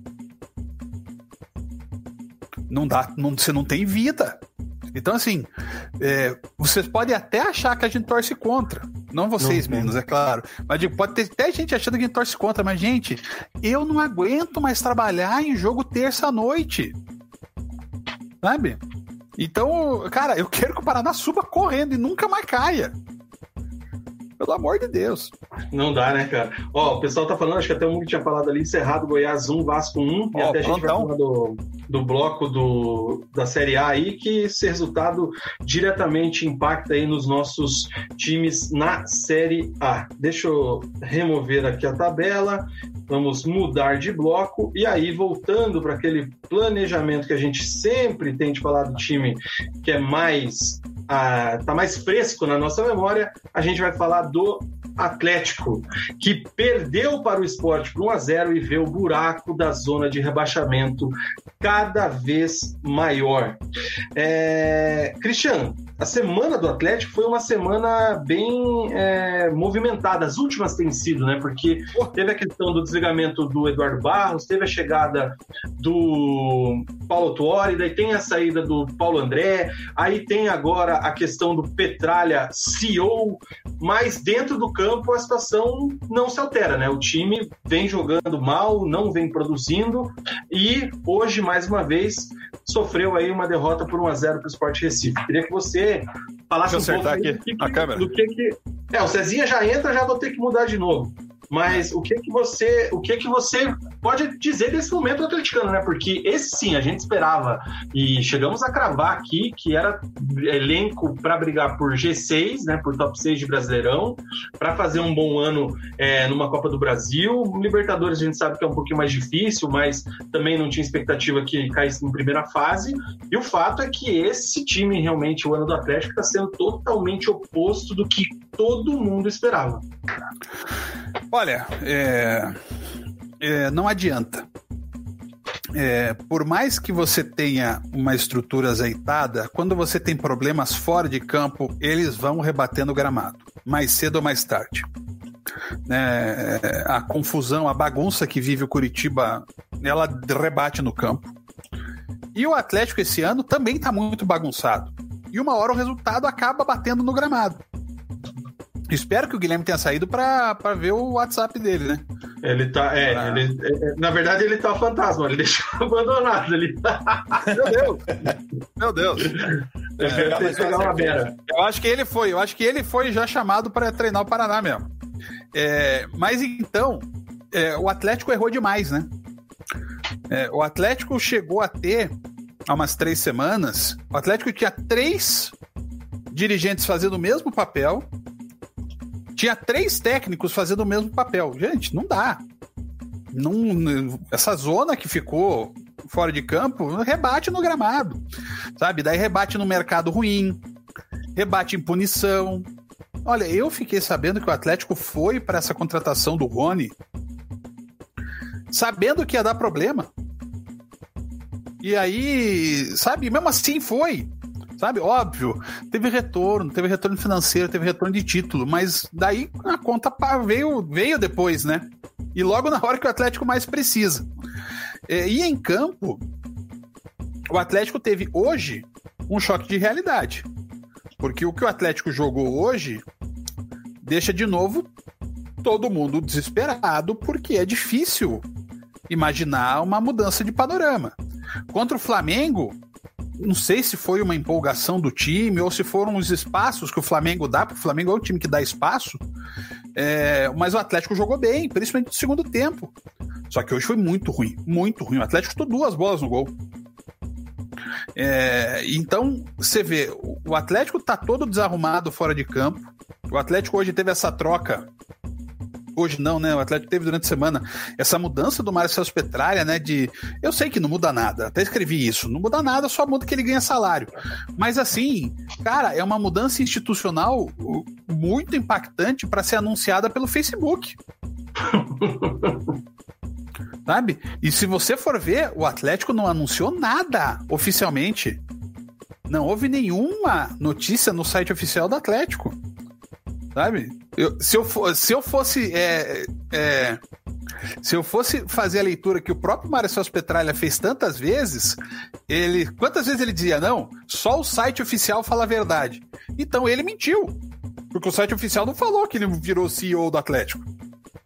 Então, assim, tá tudo muito confuso. E no campo, cara, o Paulo Autori vai ter trabalho, porque o Atlético é um time hoje é, com pouca perspectiva é, e eu não sei se ele vai fazer, se ele tem até o respaldo para fazer uma mudança mais radical. Porque tem alguns jogadores que não dá mais. E tem gente melhor ficando fora. Então não sei. Mas eu não sei se o Autório vai fazer isso. Até porque os veteranos que estão aí, muitos deles foi ele próprio que trouxe, ainda em 2016. E aí, Cezinha, você que já está de volta aqui no nosso papo, o que, que você viu desse jogo e como é que você avalia essas últimas semanas, esse momento do Atlético aí, como é que isso espelhou nesse primeiro turno totalmente abaixo do que a gente esperava? É bom, o primeiro turno do Atlético é completamente vergonhoso, né? A gente esperava um Curitiba brigando contra o rebaixamento, a gente sabe que vem de uma Série B, tem toda a questão financeira, né? Mas o Atlético é um clube estável que a gente imaginava que em 2020 ia dar mais um passo né, nessa busca que ele está querendo de ser um dos grandes do Brasil, né? E esse ano é completamente. Parece que é o Atlético 2011, né? A gente termina um jogo de, do Atlético com o, o esporte, com o João Vitor, Zé Ivaldo, Walter, é, Carlos de que jeito você vai. Carlos Eduardo, daí você, de que jeito esse time vai. É, explica muito da situação do Atlético, né? O tá, chegar no, na reta final do jogo, terminar com esses jogadores achando que vai fazer alguma coisa. Então, jogou contra o esporte foi uma decepção, porque, como o Christian falou, né, o jogo, o, no meio da semana, o Atlético, principalmente no segundo tempo, fez um jogo bem competitivo, até jogando bem mesmo contra o Flamengo. Sim, o primeiro tempo eu vi que o Flamengo claramente tirou o pé, né? O Flamengo fez um gol cedo e teve mais chance de, de, de, de ampliar e, e, assim, e o Atlético não fez quase nada, né? Tirando uma bola do Nicão, assim, que ele chutou por cima, foi uma chance clara ali na, na entrada da área, o Atlético não fez muita coisa. E o, e o Flamengo, se forçasse, assim, era claro que venceria com, com um placar um pouquinho mais elástico. E no segundo tempo, mesmo quando o Atlético fez uma partida competitiva, jogou bem, teve três chances, mas o Flamengo também teve três chances, claro. Né? O próprio Pedro teve duas, o Bruno Henrique teve outra também. É, o Atlético perdeu pênalti, perdeu gol na cara do gol também, mas assim, foram, foi, foi parelho, né? Deixou um jogo parelho que já era uma evolução grande, né? O que a gente vinha vendo do Atlético nos últimos jogos. Tava criando chances, né? Criando chances claras de gol, jogando bem, marcando, sufocando um, um dos melhores times do Brasil e deu aquela perspectiva, né? Pô, não, Paulo Poirier vai dar um, vai resolver o Atlético, vai dar um up aí nesse, nesse time. Aí chega contra um, um esporte que a gente sabe que é limitado também, apesar que o Jair até está surpreendendo desde que ele assumiu o, o esporte. Mas a gente sabe que, que é um time também que, que é abaixo do, do, Atlético, né? A gente imaginaria que o Atlético venceria lá no condições normais. E o Atlético não fez nada o jogo inteiro, praticamente. Jogou muito abaixo, teve o gol anulado, teve ali um, na reta final um chute do, do, do Eric, e não lembro, assim, daí teve uma falta também, acho que alguém bateu ali no segundo tempo, agora já nem lembro quem bateu a falta por cima do Kelvin, por cima do travessão, e foi isso que o Atlético fez o jogo inteiro. É, no primeiro tempo mesmo, as chances, assim, não foram chances claras, mas o esporte foi melhor, no segundo tempo também. É, poderia até ter ampliado o placar, então é, é uma decepção profunda, assim, do Atlético ter 16 pontos, né, mesmo que não tenha os jogos completos ali, né, tem um jogo ainda para fazer, mas ele termina o turno com 16 pontos, é, abaixo do Curitiba, que, que olha o Curitiba que está acontecendo no Curitiba, né? Terceiro técnico já no ano. E o Atlético no brasileiro, né? É, tá no é. ano, mas enfim, mas no brasileiro. Mas assim, é, o Curitiba a gente imaginava que estaria ali mesmo brigando na, na, na, boca. O Atlético não, a gente vinha falando que esperava o Atlético lá brigando entre os 10, tentando uma vaguinha ali na Libertadores, se tivesse uma sorte, né? Se uma, tivesse competência também, óbvio, né? É, e tá nessa situação. É, assim, 16 pontos é um absurdo completo. É, a gente, quando o Paraná subiu, a gente não imaginava que o Paraná ia fazer só 16, fez menos, né, no primeiro turno, em 2018. Mas assim, o Atlético fazer 16, qual a estrutura que tem, com todas as vendas que tem, com, com todo o recurso financeiro que teve, é, até com investimento, por mais que tenha feito alguns investimentos errados, mas com as contratações que teve, gastou, o elenco gastou. que tem é o elenco que tem não é o Atlético que tá aí. Então é, nossa, é um assim um primeiro turno desastroso que é só críticas, né? Vai elogiar o que do, do Atlético nesse, nesse turno aí? Vai falar, ah, teve o. Agora o Reinaldo tá aparecendo um pouquinho bem. Pô, vai se apegar nessas pequenas coisas de, de um jogador ali, do, em alguns momentos da partida, a gente vê que ele não tá pronto, né? Reinaldo não tá pronto. É, daí, pô, é, não tem muito o que pegar mesmo, porque é, o, até as próprias referências do time estão mal. O Santos tá mal. Naquele lance que o, o Thiago Heleno, mas o, o Santos hoje mesmo, né? Quando tava 1x0, teve ali uma, uma, outra jogada de transição do, do esporte, sei que ele saiu tudo errado, cara. Ele sai, tipo, o cara já tinha finalizado, que daí o jogador do, do esporte ainda finaliza por cima da travessão, né? Mas assim, ele sai tudo errado, o cara já tinha finalizado, ele tava indo pra bola, assim, super estranho, e, ele, e aí o Santos cai muito mesmo quando o Atlético tá em uma fase, ele cai junto com o time, é, assim, é preocupante porque é preocupante porque o Atlético está muito apostando no, Paulo Torre, né? Se o Paulo não resolver, e aí? Vai cair. Porque o Atlético, a gente vê que os jogadores estão sem confiança, a gente não vê força no elenco, né?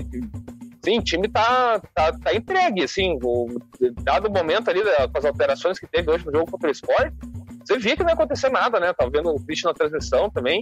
Tipo, cara, é não bom, vai acontecer né? nada disso daqui, é. Não vai, vai acontecer nada que tá acontecendo. O que, que o Atlético tá mudando aqui vai, vai ser a mesma coisa, terminar 1x0 esse jogo. Porque não vai fazer.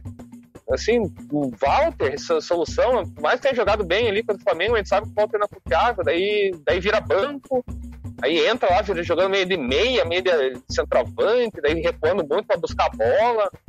Daí surge o João Vitor, que, que assim, pô, eu, a gente acompanha o Atlético, eu não, não sabia quem era o João Vitor, juro por Deus. Não sabia quem era o João Vitor. Quando o cara entra. Sim, sim. É, jogou, jogou sub-20, beleza, né? Sabia que jogou, mas não via jogar. Não sabia, não sabia nem que, que posição que ele jogava. O cara entra ali para resolver a, a, situação do Atlético agora. É, tá, tá muito estranho o que o Atlético tá acontecendo. E assim, o Paulo Torre vai ter trabalho, não dá para falar, vai resolver tudo sozinho. Porque não vai. Então, e daí ainda tem mais essa questão também do, do que pode discutir particularmente melhor, né? É, na questão do, do CEO lá, mas é, tá muito ruim esse ano do Atlético, tá muito estranho e parece o Atlético de antigamente, assim, né? Assim, os caras começaram a elogiar, ah, Zé Ivaldo não foi tão mal hoje. Pô, Zé Ivaldo, ele não é jogador pro Atlético em 2020, né? No, no, na, no, na, no, jeito que o Atlético tá, na estrutura que o Atlético tá, no patamar que o Atlético tá, não é o Zé Ivaldo não, titular do Atlético na Série A. E, e, assim, por que que, assim, por que que a gente olha? Futebol é comparação. É, por que que a gente olha assim? O Zé Evaldo, eu também achei que hoje ele não foi tão mal. Mas porque é, o Felipe Aguilar é fraco. Porque o Felipe Aguilar é fraco. Sabe? O Atlético Estou, gastou hein? 10 milhões dele. Sabe? É, o Abner até não tava. Só que assim, daí a torcida do Atlético, por exemplo, odeia o Abner. Só que os gols do Atlético saem todos em cima do Márcio Azevedo. Nas costas, os últimos dois jogos foi tudo nas costas dele. Então, e daí, mas não Márcio Azevedo, não sei o que, sabe? A própria questão do Lúcio. Sabe? O, o, o, o Lúcio é um cara para situações. Daí, no jogo passado, alguém falou assim: não, o Walter não joga nada, tem que pôr o Lúcio de centroavante. Gente, porque deu jeito num jogo. Então, essa, essa falta de, de, de foco é, me, me preocupa. Só que essa falta de foco, ela pode passar por mim, pode passar pelo torcedor, pode passar por todo mundo. Mas, cara, o dirigente não pode ter. E acho que o Paulo André perdeu esse foco. E agora o Paulo Autori teria que ter a obrigação, sabe? Já que é meio, ficou meio terra arrasada, né? Caiu o Paulo André, caiu o Eduardo Barros, caiu o Rogério Correia. Já que ficou terra arrasada, então arrasa tudo de uma vez. Cara, a informação, Cristian, que desse departamento de futebol e depois da queda do Paulo André, além dele, caíram mais oito profissionais da gestão do futebol. Então, assim, passou rodo pesado mesmo, né? É, todo, todas as pessoas meio próximas do, do, do, Paulo André, que assim, não eram os funcionários dele, assim, alguns eram, mas assim, pessoas próximas a ele, que trabalhavam, que tinham mais contato com ele, que tinham mais ligação com ele, caíram tudo. Foram caindo aos poucos, né? Caiu primeiro ele, daí o Menezes, e foi durante a semana caindo mais, mais funcionários ligados a ele. É, daí tem que ver até que ponto. Menezes, você diz o Sid Clay, né? É, não, isso. E até o, o amigo nosso, Caio Derosso, que era ligado ao, ao Paulo André, também foi outro que saiu essa semana. É, daí a gente fala assim, até que, até que ponto, só porque é, é ligado ao Paulo André, será que o trabalho dele não era, nesse, não era é, certo ali, para estar tá ali mesmo com o Paulo André saindo, tem que sair só porque o Paulo André saiu? É, ah. Então, são questões assim do, do, do, clube que não dá para entender que tá, o tá, que acontecendo. Vai fazer uma limpa mesmo, estava tudo errado. Que, é, tipo, claro que o Paulo André fez um trabalho horrível, a gente não tá ali é, nem um pouco defendendo ele aqui. E nem por ser pessoas conhecidas a ele, mas assim, não é porque um cara que, que ele indicou ou um cara que trabalhava com ele que, que só porque ele saiu tem que sair junto o cara tá fazendo um bom trabalho lá no clube, tem que manter, é uma estrutura. Então o Atlético tá. Esse ano é só. É difícil achar uma decisão certa, né? No, no ano do Atlético. Qual foi a decisão certa no ano do Atlético? Eu acho que não resta dúvida que o Atlético é o time que mais decepcionou em relação à, à expectativa e ao que entregou nessa, nesse primeiro turno da Série A. É, o Atlético tinha tudo para fazer um ano é, para se consolidar mesmo entre os grandes ali, vinha de dois anos, dois anos excelentes. E como o Gui falou, você em 2020 você está utilizando o Zé Ivaldo na, na zaga do Atlético. Muito se fala desse um jogo a menos do Atlético aí no primeiro turno, mas esse um jogo a menos é nada mais, nada menos do que o Atlético Mineiro em Belo Horizonte. É o jogo que ficou faltando. É, então a gente sabe que o Atlético, no momento que está vivendo. E se vencer, provavelmente encosta no coxa, né? Então é, Exatamente. é, é, é um absurdo. Né? Absurdo não por encostar no coxa, o absurdo pela perspectiva que a gente tinha do Atlético. Exatamente, o Atlético, o Atlético é, tá jogando no, no lixo uma oportunidade gigantesca, como, como a gente fala aqui, o Atlético ele se acostumou a jogar Libertadores, a se classificar para Libertadores através de, de alguns meios, é, seja conquistando uma Copa do Brasil, conquistando a Sul-Americana, é, alcançando um lugar no G6. O Atlético virou um time conhecido na, na, na América do Sul, né? É, e o Atlético corre um grande risco aí de, num, num, ano, apesar de ser um ano atípico, como o Christian falou, devido à pandemia, é, mais um ano com, com um calendário cheio aí, que tinha oportunidade de fazer um bom ano, fazer uma. chegar longe na Copa do Brasil. Você vê, o Atlético agora, na, que o Atlético é, é o defensor do título da Copa do Brasil.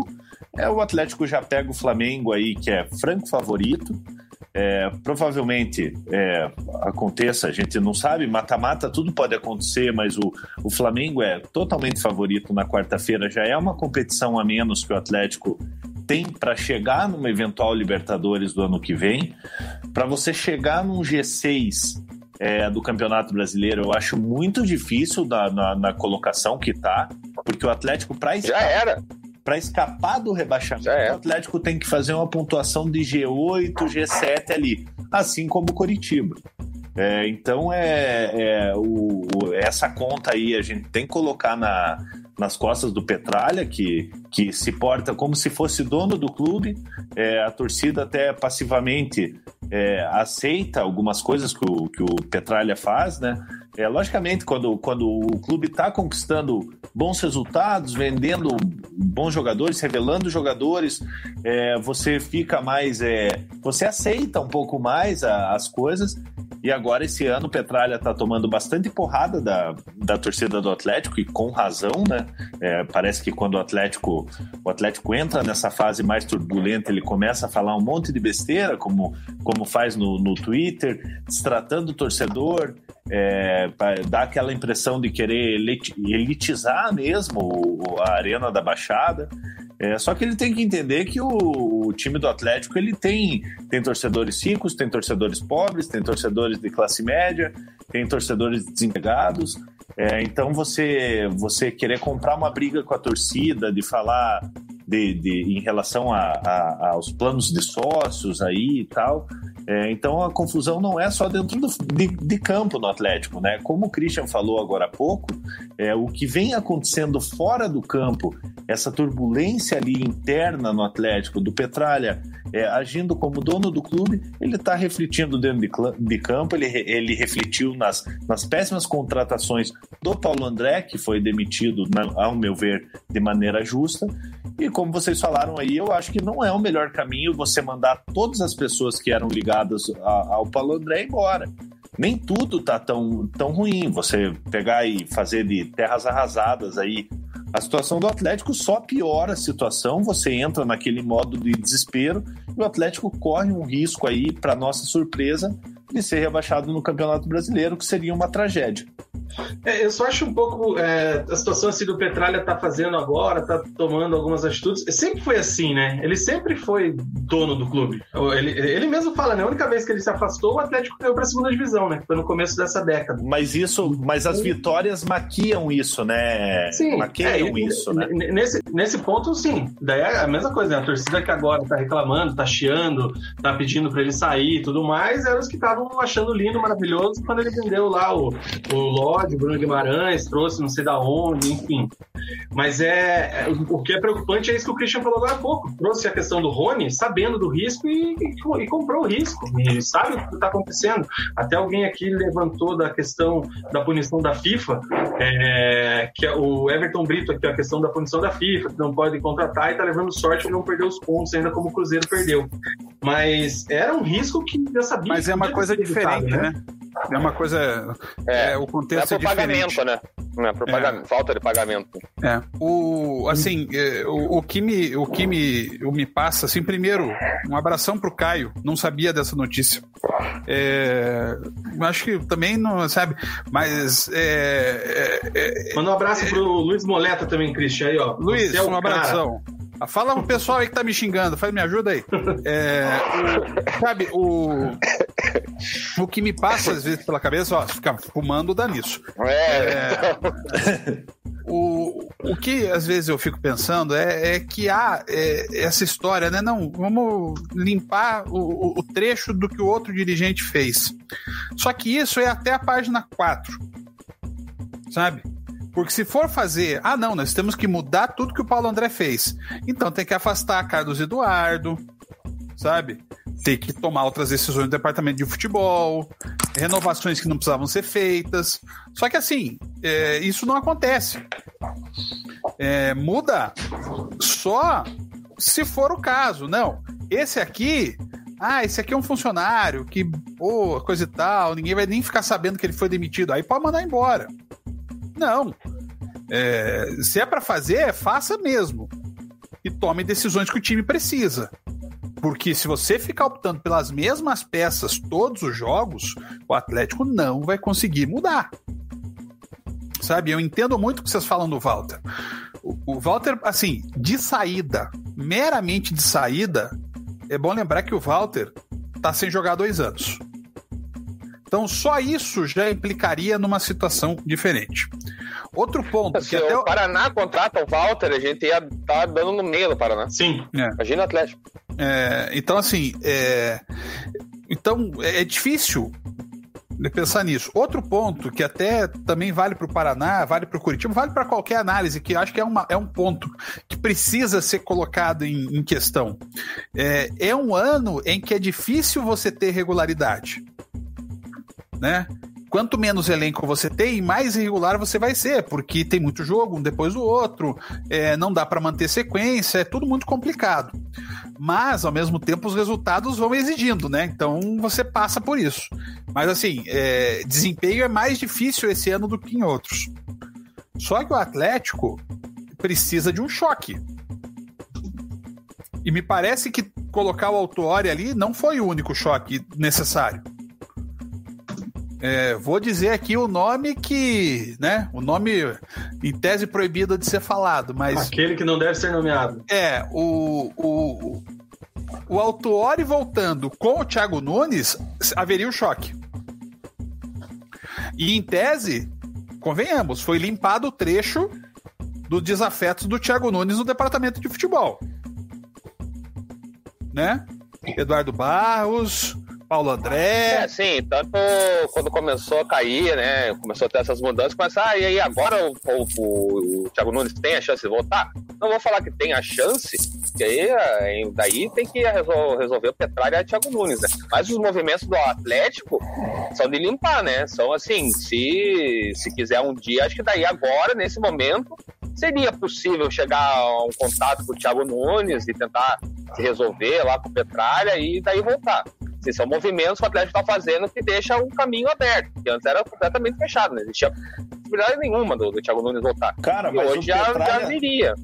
O Petralha sendo da maneira como ele é, orgulhoso da maneira como ele é, vocês acham que ele ia dar o braço a torcer para a torcida do Atlético, ainda mais agora, que a torcida do Atlético tá batendo nele pra caramba? Eu duvido, cara. Se ele se, ter, se chegar numa situação vocês me permitam que eu tô com o olho completamente é. irritado. Que alguém fale, ah, tá chorando. É, o... Se houvesse uma forma de que essa, uma, essa volta. Gente, eu tô falando puramente sobre especulação. É, mas se houvesse uma forma de que essa volta o deixasse como protagonista do fato, sim, o Thiago Nunes voltaria. Isso eu não tenho dúvida nenhuma. O que incomoda, e muitas vezes o Marcelo Petralha, é ele não estar como protagonista do clube. É. Ele ficar é. abaixo do, do, do Thiago é. Nunes e protagonista. É. É bom lembrar, o Atlético o Mário Celso Petralha anuncia a mudança de função dele, né, a 20 minutos do início de Atlético e Flamengo. A 20 minutos. Onde que isso acontece em um clube brasileiro. Você tira o foco do jogo mais importante da temporada para fazer um anúncio desse em rede social. Sabe? Anuncia, concordo, mas espera passar o jogo. Espera passar o dia. Ou anunciasse às 11 da manhã. Não a 20 minutos da bola rolar. Sabe? Então, se você cria uma forma de que o Thiago volte é, sob o protagonismo do Mário Celso Petralha, ele volta assim. Agora, não acho que vai ser agora. Eu vou. Talvez eu seja muito ingênuo. Mas eu vou acreditar que o Atlético vai com o Autória até o final do ano. Ano, quando eu digo, é fevereiro de 2021, né? Final do brasileiro. Da temporada. É. Até porque, assim, o Autória tem que arrumar muita coisa. Né? Sabe? É, é, é, é talvez deixar para o William Thomas é, o trabalho de reconstrução do departamento do futebol e ele focar muito no campo. Com o jogo do saber sofrer, que eu não gosto, mas é o jeito. Sabe? É, apostando, e aí eu volto ao Walter. O Walter realmente tem essa questão física, ele é uma incógnita, sempre. É, mas assim, é, é, é quem tem mais talento no elenco. Christian, eu falo e eu digo mais, cara. Ele gordo, fora de forma, ele é melhor que o Renato Kaiser. Cara, gordo sempre é melhor. Bom, qualquer gordo sempre é, é melhor. É isso aí. Ah, aí. É? Então, Somos é, parto desse, parto desse pressuposto. Mas assim, é, o que eu vejo é que assim, eu acho também tecnicamente, concordo totalmente com você. O, o, o Walter é melhor que o Kaiser. É, só que assim, é, tem uma série de coisas o Santos. Até acho que o Santos hoje foi uma, uma, atuação menos pior do que as outras. Mas então, o Santos tem que voltar a jogar. O Jonathan precisa voltar urgente do DM. O Thiago Heleno precisa voltar urgente a jogar.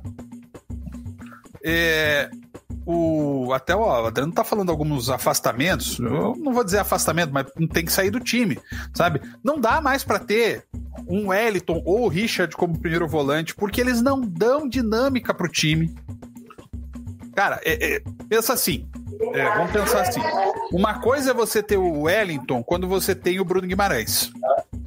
O Bruno Guimarães vai conseguir cumprir esse papel.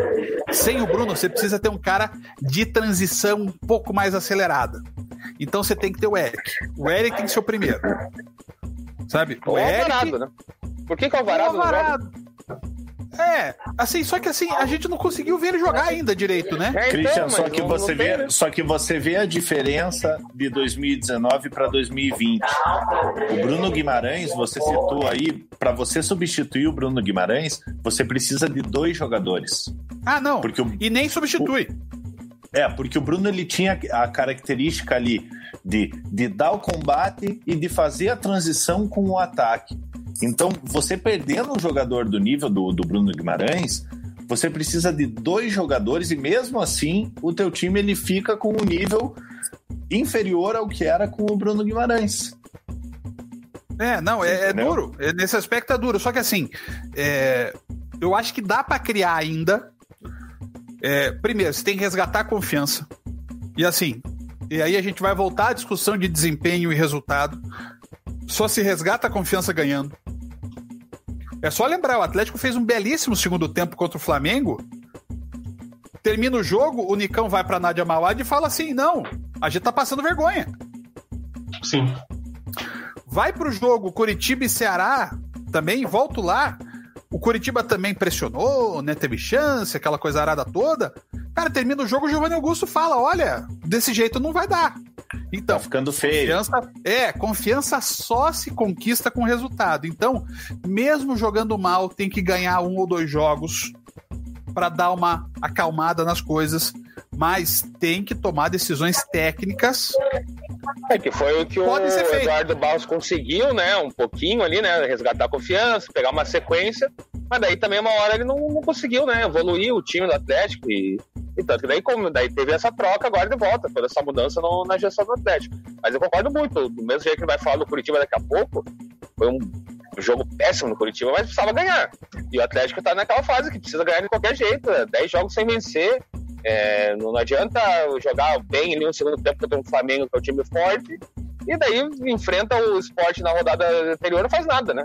Perde passivamente e, e, termina o turno em penúltimo, colocado na Série A. Não quis imaginar que o Atlético ia acontecer isso. Então, o, é, eu acho assim, muito perigoso, assim, Christian e pessoal aqui do, do Resenha, é apostar muito no, no Paulo André. É, Paulo André, não, desculpa, no Paulo Torre. É, assim, é, toda, posta inteira no, no Paulo Torre. Assim, eu até, eu até vejo que o Atlético, assim, pô, a gente vem falando faz muito tempo, assim, até batido para falar, o Atlético não tem é, elenco para cair, mas tem muito time que caiu sem elenco pra cair. Gui, até sobre o Paulo Tuori. E é muito perigoso colocar num, num, cara só, por mais que o eu gosto dele também, né? Apesar de saber sofrer umas coletivas meio chatinha, que tem um termo dele. Mas eu gosto dele também, eu acho que ele até ele vai tirar esse Atlético da situação. Mas assim, eu, eu espero muito acabar o turno do, do, do brasileiro, seja Série A, Série B, para ver o que está tá acontecendo. E não dá pra nesse momento você pensar assim, ah, o Atlético ainda dá pra tá tranquilo. Não tá mais tranquilo. O Atlético tá lutando contra o rebaixamento. O Atlético tem que.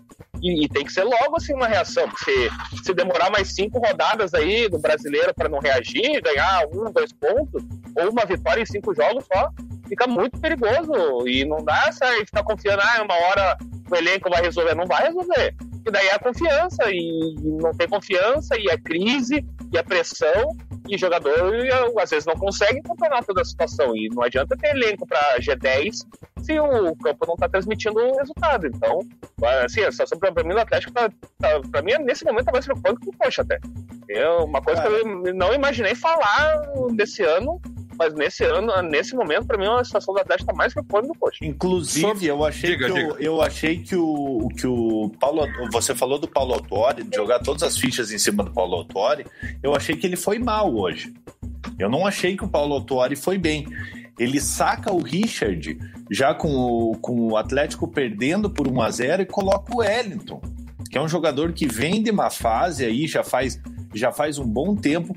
Trabalhou mal. Vitor trabalhou mal, colocou o João Vitor, que é um jogador que ninguém conhecia, no lugar do Márcio Azevedo. Ele tenta ali uma substituição ali que ele coloca o, o Kelvin no lugar do, do Christian, puxa o Eric pro, pro, pro meio campo para tentar dar uma, uma corrigida, coloca o Carlos Eduardo só aos 42 do segundo tempo. A gente sabe que o, o Carlos Eduardo, você não pode esperar muita coisa.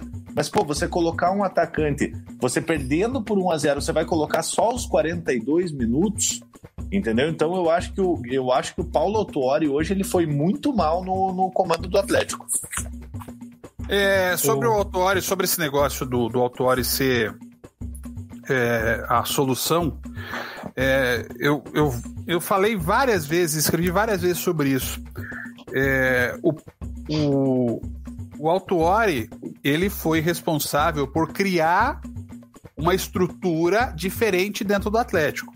E acho que ele deveria ter ficado nessa volta só nisso.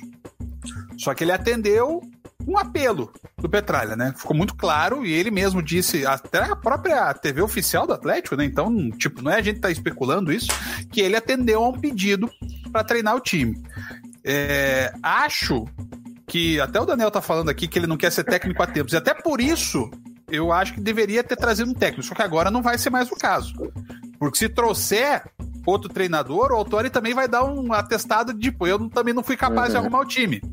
É, é, é, um, é, uma, é uma armadilha, né? É, que, que, que o Autori acabou se colocando. E sobre o que o Mug falou, hoje o trabalho dele, do Bernardo Franco, foi muito ruim. É, o Atlético trocou uma por duas alterações, né? Uhum. Era tira o Kelvin, é, ou perdão, tira o Richard, coloca o Kelvin, só. O Eric não pode ser segundo volante, porque é, é a tal história. É, o treinador, e aí eu, por isso que eu acho que a gente olha jogo, o treinador normalmente vê outro tipo de jogo. O que, que o treinador vê? Eu tenho um primeiro volante que consegue chegar na área. E às vezes finaliza coisa e tal. O que, que ele faz? Ele põe ele de segundo volante. E aí o que acontece? O segundo volante vai pisar mais na área, só que vai errar mais. Então, o Eric, se ele tiver um passo à frente, ele vai ser menos eficiente do que ele é mais atrás. Então, o lugar ali é do Christian. Sabe? É, e, e veja, quando o Eric e o Christian pararam de jogar juntos, o Atlético parou de jogar. Porque aí ou o Christian tava suspenso, ou o Eric foi pra lateral direita, sabe? E aí depois eles não conseguiram mais jogar juntos. Hoje de novo, né? Não, não, na hora que o Eric foi pro meio, o Christian saiu. Então, assim, é difícil é, você. Porque daí a história, daí o treinador, ele sempre vai puxando esse cara que marca e consegue jogar, ele vai sendo puxado mais para frente. E não, sabe? É, dando uma pincelada rápida sobre o Curitiba. Era um pouco do pensamento do Jorginho com o Hugo Moura. Ah, o Hugo Moura chuta forte, coisa estava colocar para frente. Uhum. É o que eu brinco falando de júnior ursização do futebol brasileiro. o Júnior Urso foi um grande primeiro volante. Mas daí ele corria, chegava na área. O que que fez o, o, o, o Marcelo Oliveira? Botou ele mais na frente. Aí o que acontece? Ele erra 17, mas acerta uma. Olha, inclusive, a, a mão do treinador. Urso, inclusive, Júnior Urso perdeu um gol contra o Palmeiras na final da Copa do Brasil, que poderia ter sido outra história. Sim, porque ali era lugar de um outro jogador com mais qualidade de fazer isso. Mas daí o Júnior Urso foi pro Atlético Mineiro, aconteceu a mesma história. Corinthians também. Come... No Corinthians também. E os volantes, sabe? O Ramiro, por exemplo. O Ramiro Pessoal, é um excepcional volante. Nós estamos estourando Posso... a hora, é isso? Não, posso interromper vocês? Eu dei mais uma, dei mais uma zapiada no Twitter aqui. Plantão resenha de boteco. Anunciaram boteco... já?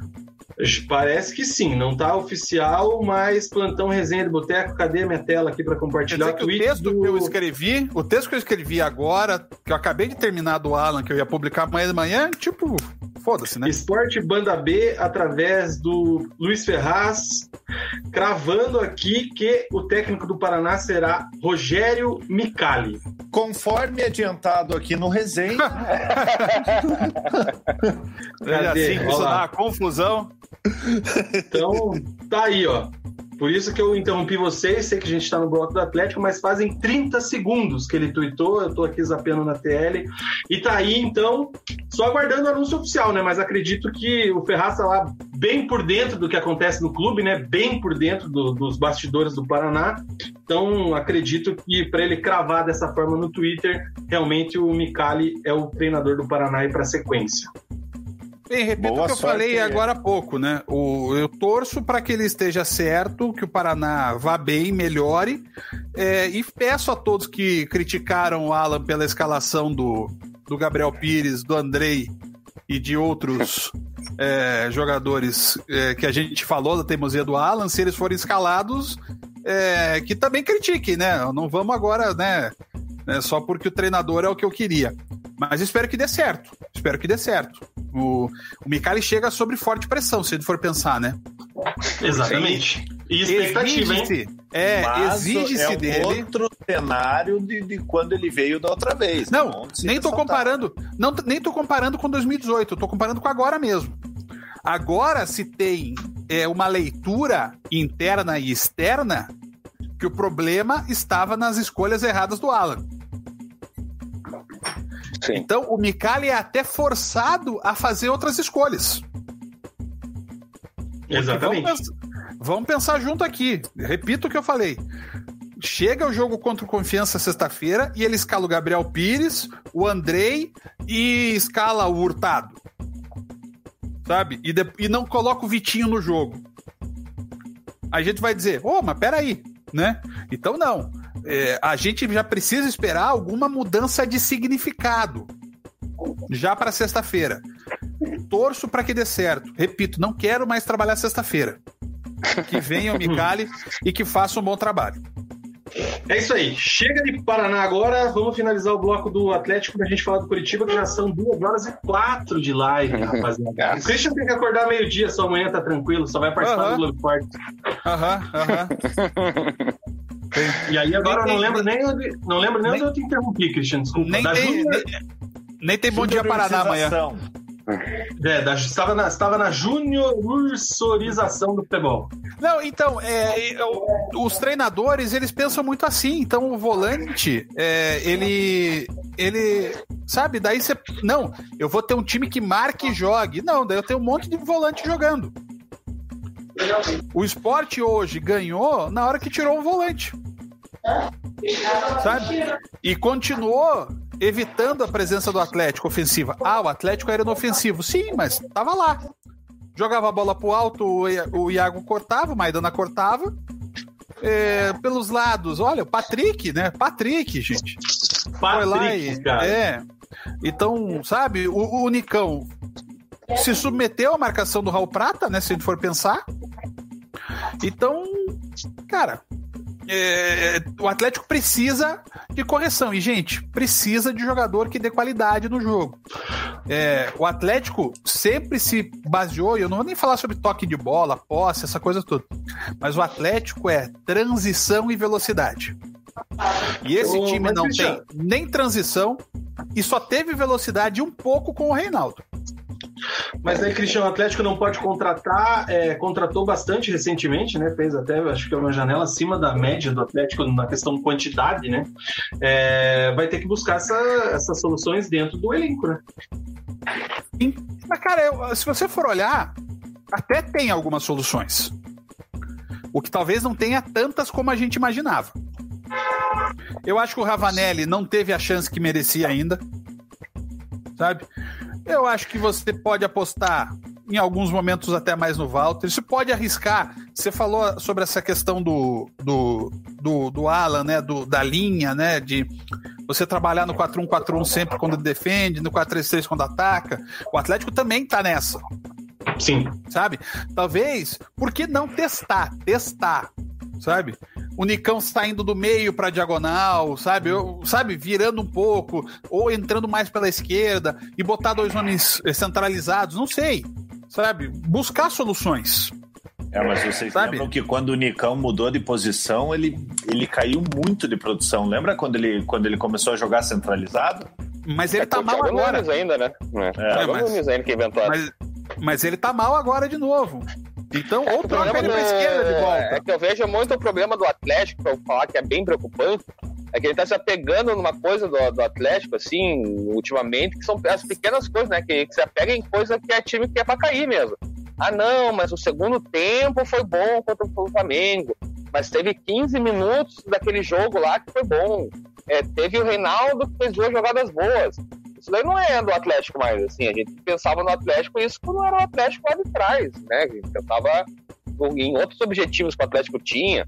Fosse até o próprio Curitiba, que a gente vai falar, que, pô, Giovanni Augusto tá super bem. A gente pega numa, assim, alguma coisa de qualidade que tem num time que é inferior para tentar ter uma esperança. E o Atlético não devia ser assim. Esse é o problema que eu vejo do Atlético. A gente tá pegando. Ele já vem falando do, do, do, dos preleções antigos do, e o próprio Christian, nas análises lá no blog, tá pegando muitas pequenas coisas, muitas fracções do que tá acontecendo do Atlético para ter essa esperança.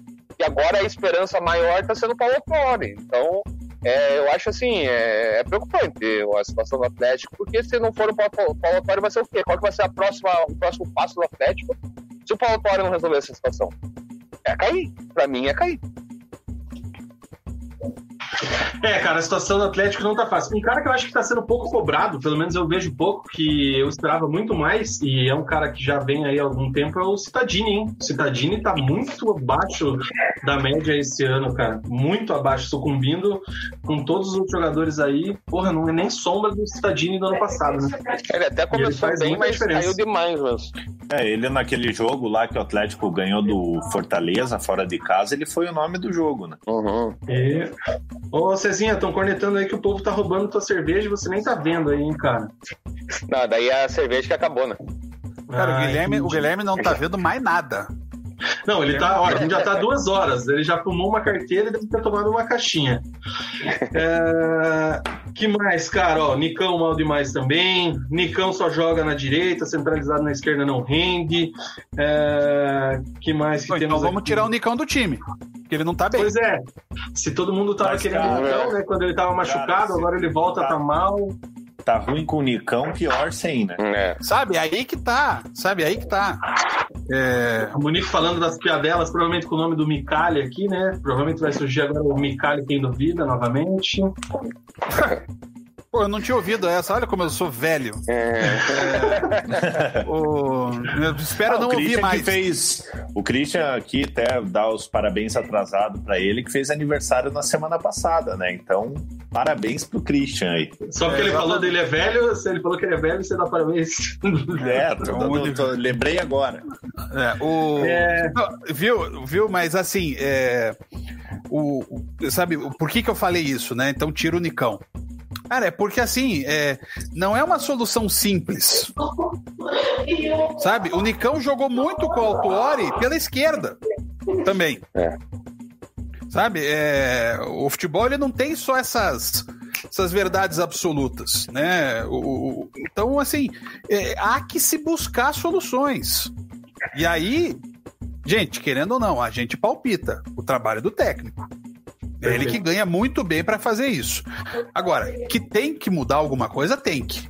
Sabe? Ah, vamos arriscar tirando o Nicão? Ah, vamos arriscar com o Walter?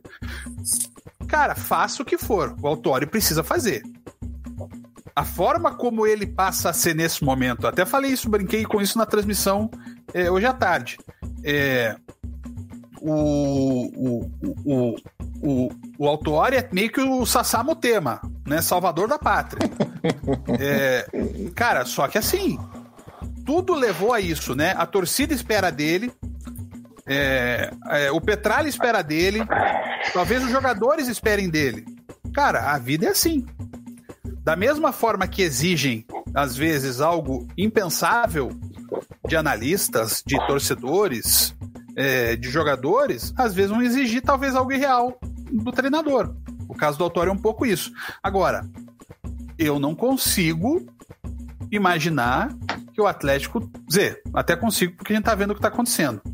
Mas eu tô muito nisso pelo Wesley. Não acho que é só incompetência dos jogadores. Repito o que eu falei lá no início da conversa. Tem um problema sério estrutural hoje no departamento de futebol e chegou nesse aspecto que a gente tá vendo em campo. Mas assim, cara. Mas aí o que o Wesley diz, ele se contradiz. Se o time do Atlético. Deixa eu dar tchau pra tem mulher elenco- Se o time do, o time do, do, do, do Atlético tem elenco para estar no G8, é, como é que você fala de incompetência? Tá nessa situação por incompetência dos jogadores? Não, porque daí eu acho que é. é que daí eu acho que assim, entre os jogadores também, é, o próprio Micão, né, falou, a gente comentou aqui, né, que tá passando vergonha e, e é claro que o jogador tem culpa, é o jogador que joga também, né? Mas aí que tá, o técnico tem, o tem- o técnico tem a sua. a- o técnico tem a sua a sua mão ali no time, e a gente sabe que a técnica do Atlético tá complicado, teve o Dorival, passou o Eduardo Barros, e agora é um cara que vai ser técnico, não quer ser técnico desde a última passagem do Atlético. Então, assim, os jogadores também têm sua culpa. Eu também concordo Sim, com mas o questionamento- o- O questionamento Atlético é: tem o elenco é de elenco. G8? G8 não sei, mas é, pra mim era elenco de G10 pra brigar por uma vaga Libertadores. Pra mim é assim também. O Atlético tinha que estar brigando por ali. O Atlético não tinha que estar nessa situação que tá. Então, Exatamente. pra mim, os jogadores também têm sua culpa, porque é, às vezes tem que chamar responsabilidade também. Tem cara, tem cara ali que não tá ganhando pouco, tem cara que não foi investido pouco também. O Atlético colocou dinheiro e assim, daí claro, tem a pressão, o cara não, não, não botou uma arma na cabeça do Petralha e do Paulo André pra pagar o que pagou por ele. Mas ele tem que ter uma responsabilidade do, do futebol que ele, que ele foi proposto a ser contratado. Então, é, tem muito também da, da questão dos jogadores, assim, a queda de Citadini, é, o próprio queda do Santos, que é goleiro de seleção. É, tem, tem muitas, é, Thiago Heleno, tem muitas questões aí de jogadores que estão abaixo do que você imagina, né? Se, se a- as referências do Atlético tivessem pelo menos médios e pelo menos um, dois aí bem, o Atlético não estaria nessa situação. A gente só Todo tem que mundo pensar achou. uma coisa, viu, Vina? Só uma coisa. É, é tem que saber o que se cobra. Porque Uhum. a gente tem sempre essa leitura externa, é sempre assim: ah, não, eles não estão jogando porque não tem vontade. É, não é isso. Eu vou, eu vou ser muito sincero. Eu posso de novo ser muito ingênuo, mas eu não vi falta de corrida. E aí eu digo do Curitiba, do Paraná e do Atlético, né? Não é só o Atlético que a gente tá conversando agora. Os jogadores tentam. É que às vezes eles não têm bola mesmo, sabe? O Carlos Eduardo, ele tem 11 meses de Atlético e, e- e ele fez uma jogada Um gol. sabe? E aí a gente vai dizer, não, é só incompetência do jogador. Ou se ele claramente demonstrou que não é o cara pro momento, por que, que ele foi repetidamente utilizado? Sabe? Tem todas as explicações. É, aí vem o papel do treinador, do diretor de futebol. Mas é claro, é, é- é responsabilidade compartilhada, os jogadores também.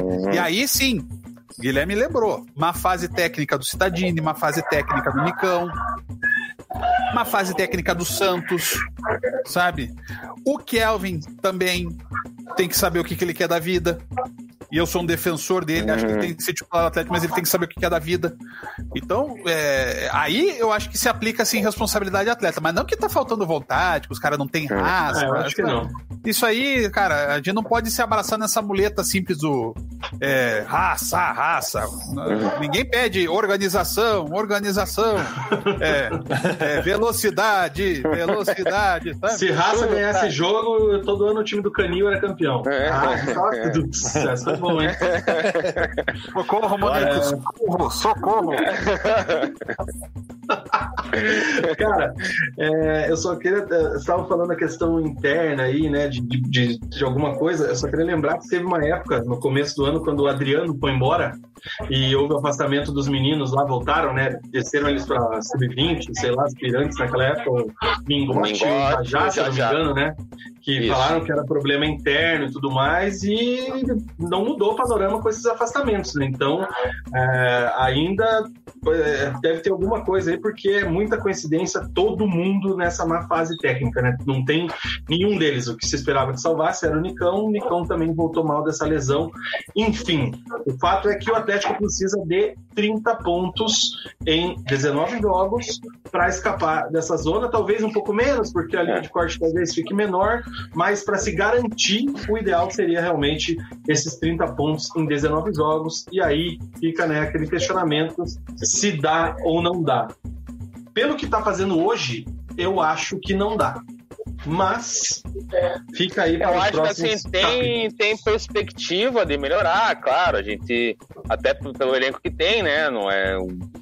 Quando você vê um elenco que tem condição de fazer melhor do que tá, você pelo menos pensar, com um bom trabalho vai melhorar e vai sair da situação. É, eu acho também vai essa linha de corte vai ser mais baixa, não vai precisar de 10 vitórias mesmo. Eu acho que assim, o Atlético tem totais condições de sair dessa situação. Mas é muito preocupante e enquanto mais for é, essa má fase, essa falta de confiança for crescendo, vai ser pior e, e eu acho que é super preocupante a situação do Atlético, por mais que eu ainda posse, nesse momento ainda, o Atlético não cai, é, é bem complicada a situação do Atlético, assim, e, e vai lutar para não cair, cara, vai ficar até a reta final aí é pra lutar para não cair. Até porque São- tem, tem competições paralelas ainda, né? Então tem outras preocupações no, no meio disso tudo. Ainda. São nesse momento já 2 horas e 20 de live, 23 horas e 27 minutos de domingo. Nesse momento temos quase 50 pessoas nos acompanhando, audiência maciça desde o início do programa, cara. E a gente ainda vai falar do Curitiba, daqui a pouco eu vou passar aqui a tabela do programa, a tabela do Brasileirão, mas nesse momento vou fazer o merchan. Temos que faturar aqui, né, cara? Com duas horas a gente vai faturar e eu vou falar agora da Move Monitoramento. Só deixa eu achar aqui, aqui, achei. A Move Monitoramento, parceira do Resenha, é você que procura aí uma opção, as melhores opções para rastreamento veicular, tanto do seu veículo particular quanto da sua frota empresarial, a Move Monitoramento é a melhor solução. Com tecnologia avançada, o monitoramento do trajeto do veículo pode ser feito através do aplicativo da Move diretamente no seu celular.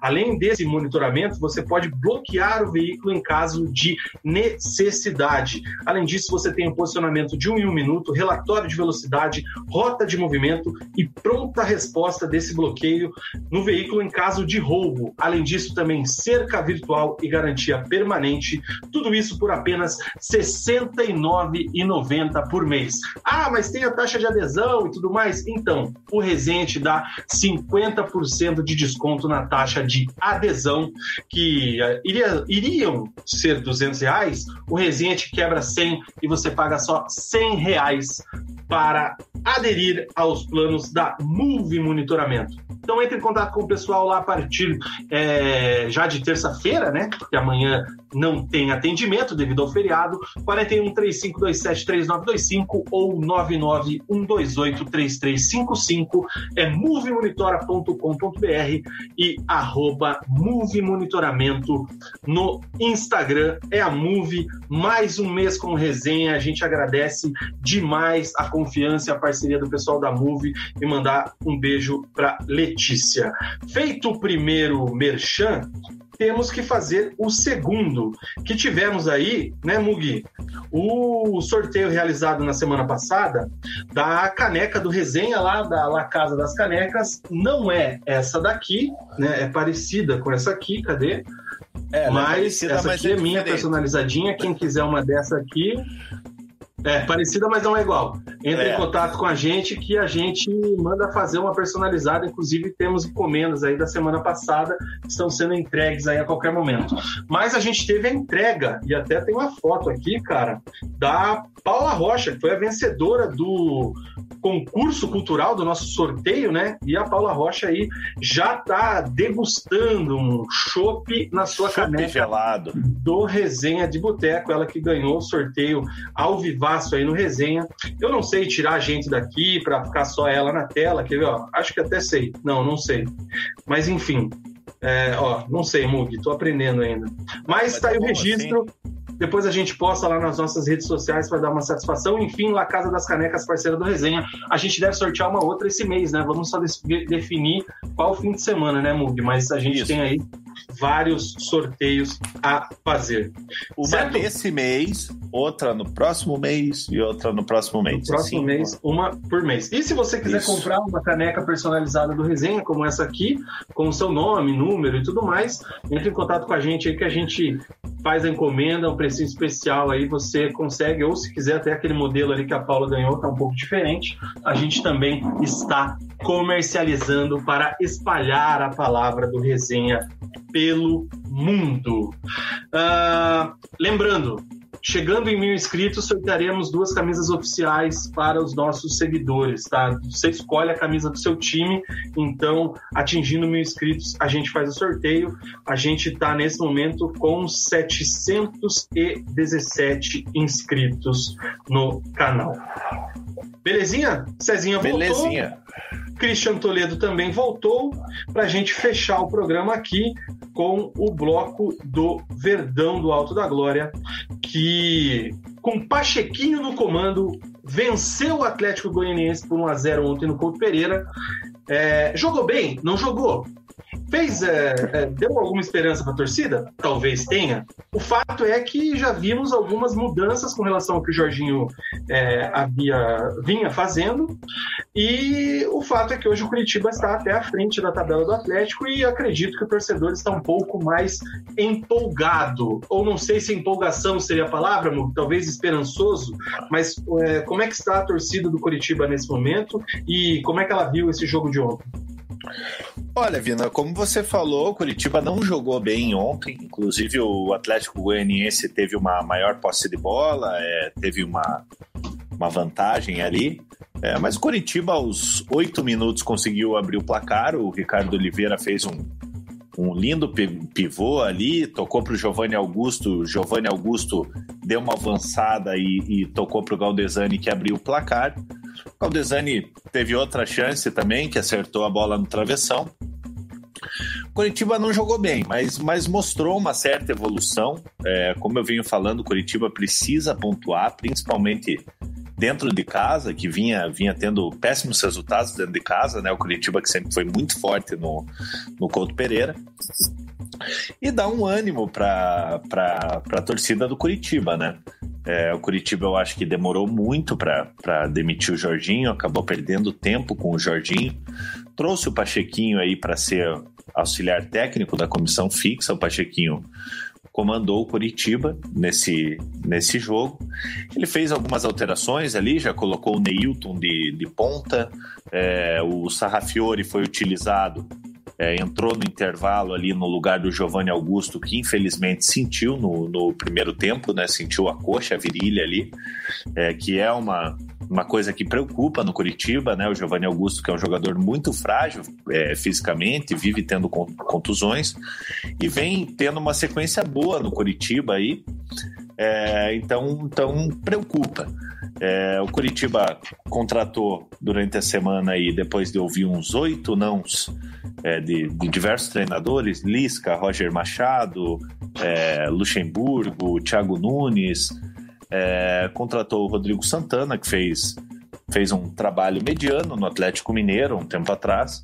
É, fez um trabalho ruim no Havaí, agora no começo do ano. Foram só cinco jogos, duas vitórias, duas derrotas e um empate. Acabou sendo demitido para dar lugar pro, pro, pro Geninho.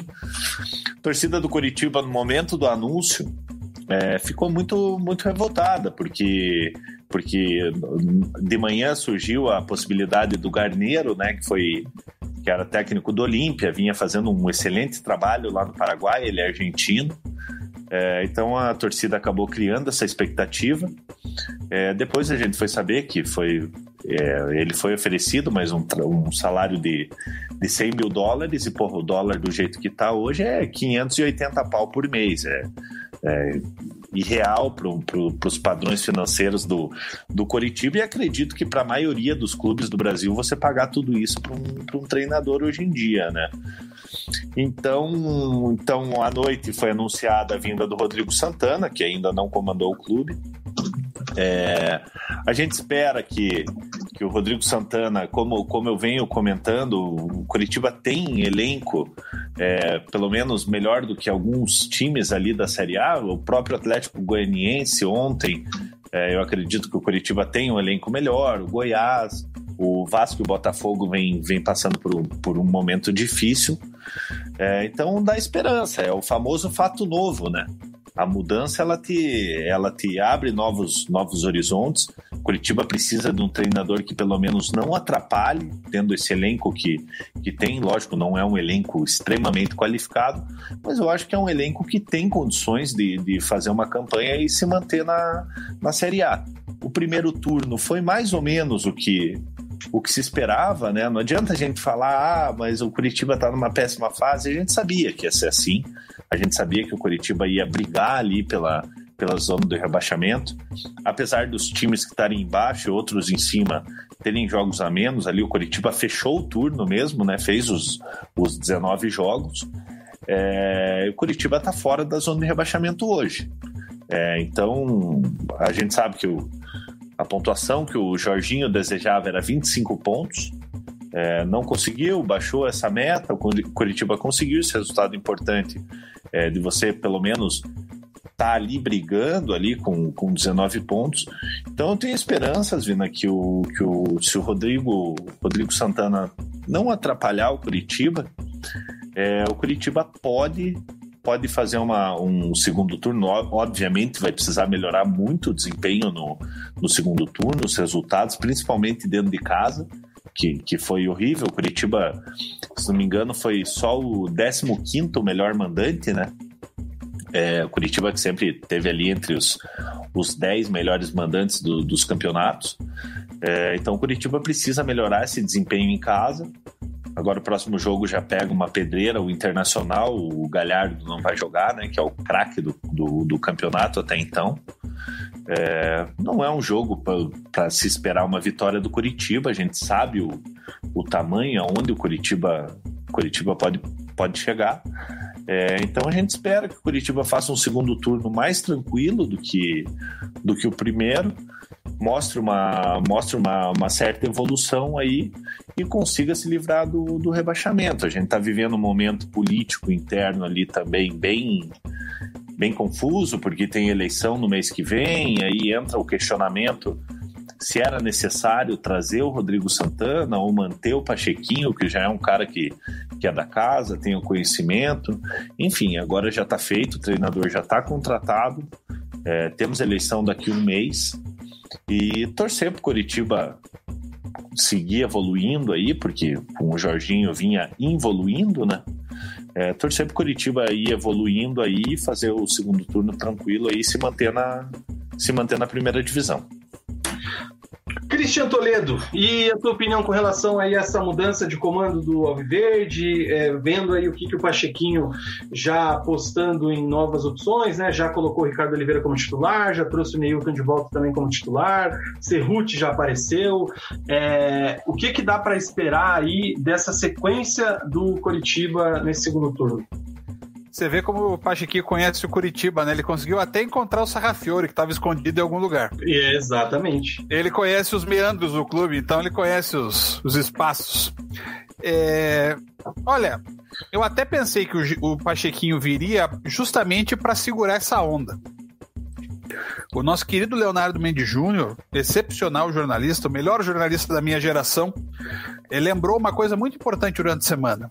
Que técnico aceitaria o desafio de treinar o Curitiba, já nesse desafio de, de, tirar do rebaixamento, correndo o risco de daqui a dois meses ser mandado embora, simplesmente porque é, é, não era o, te, o técnico da chapa vencedora.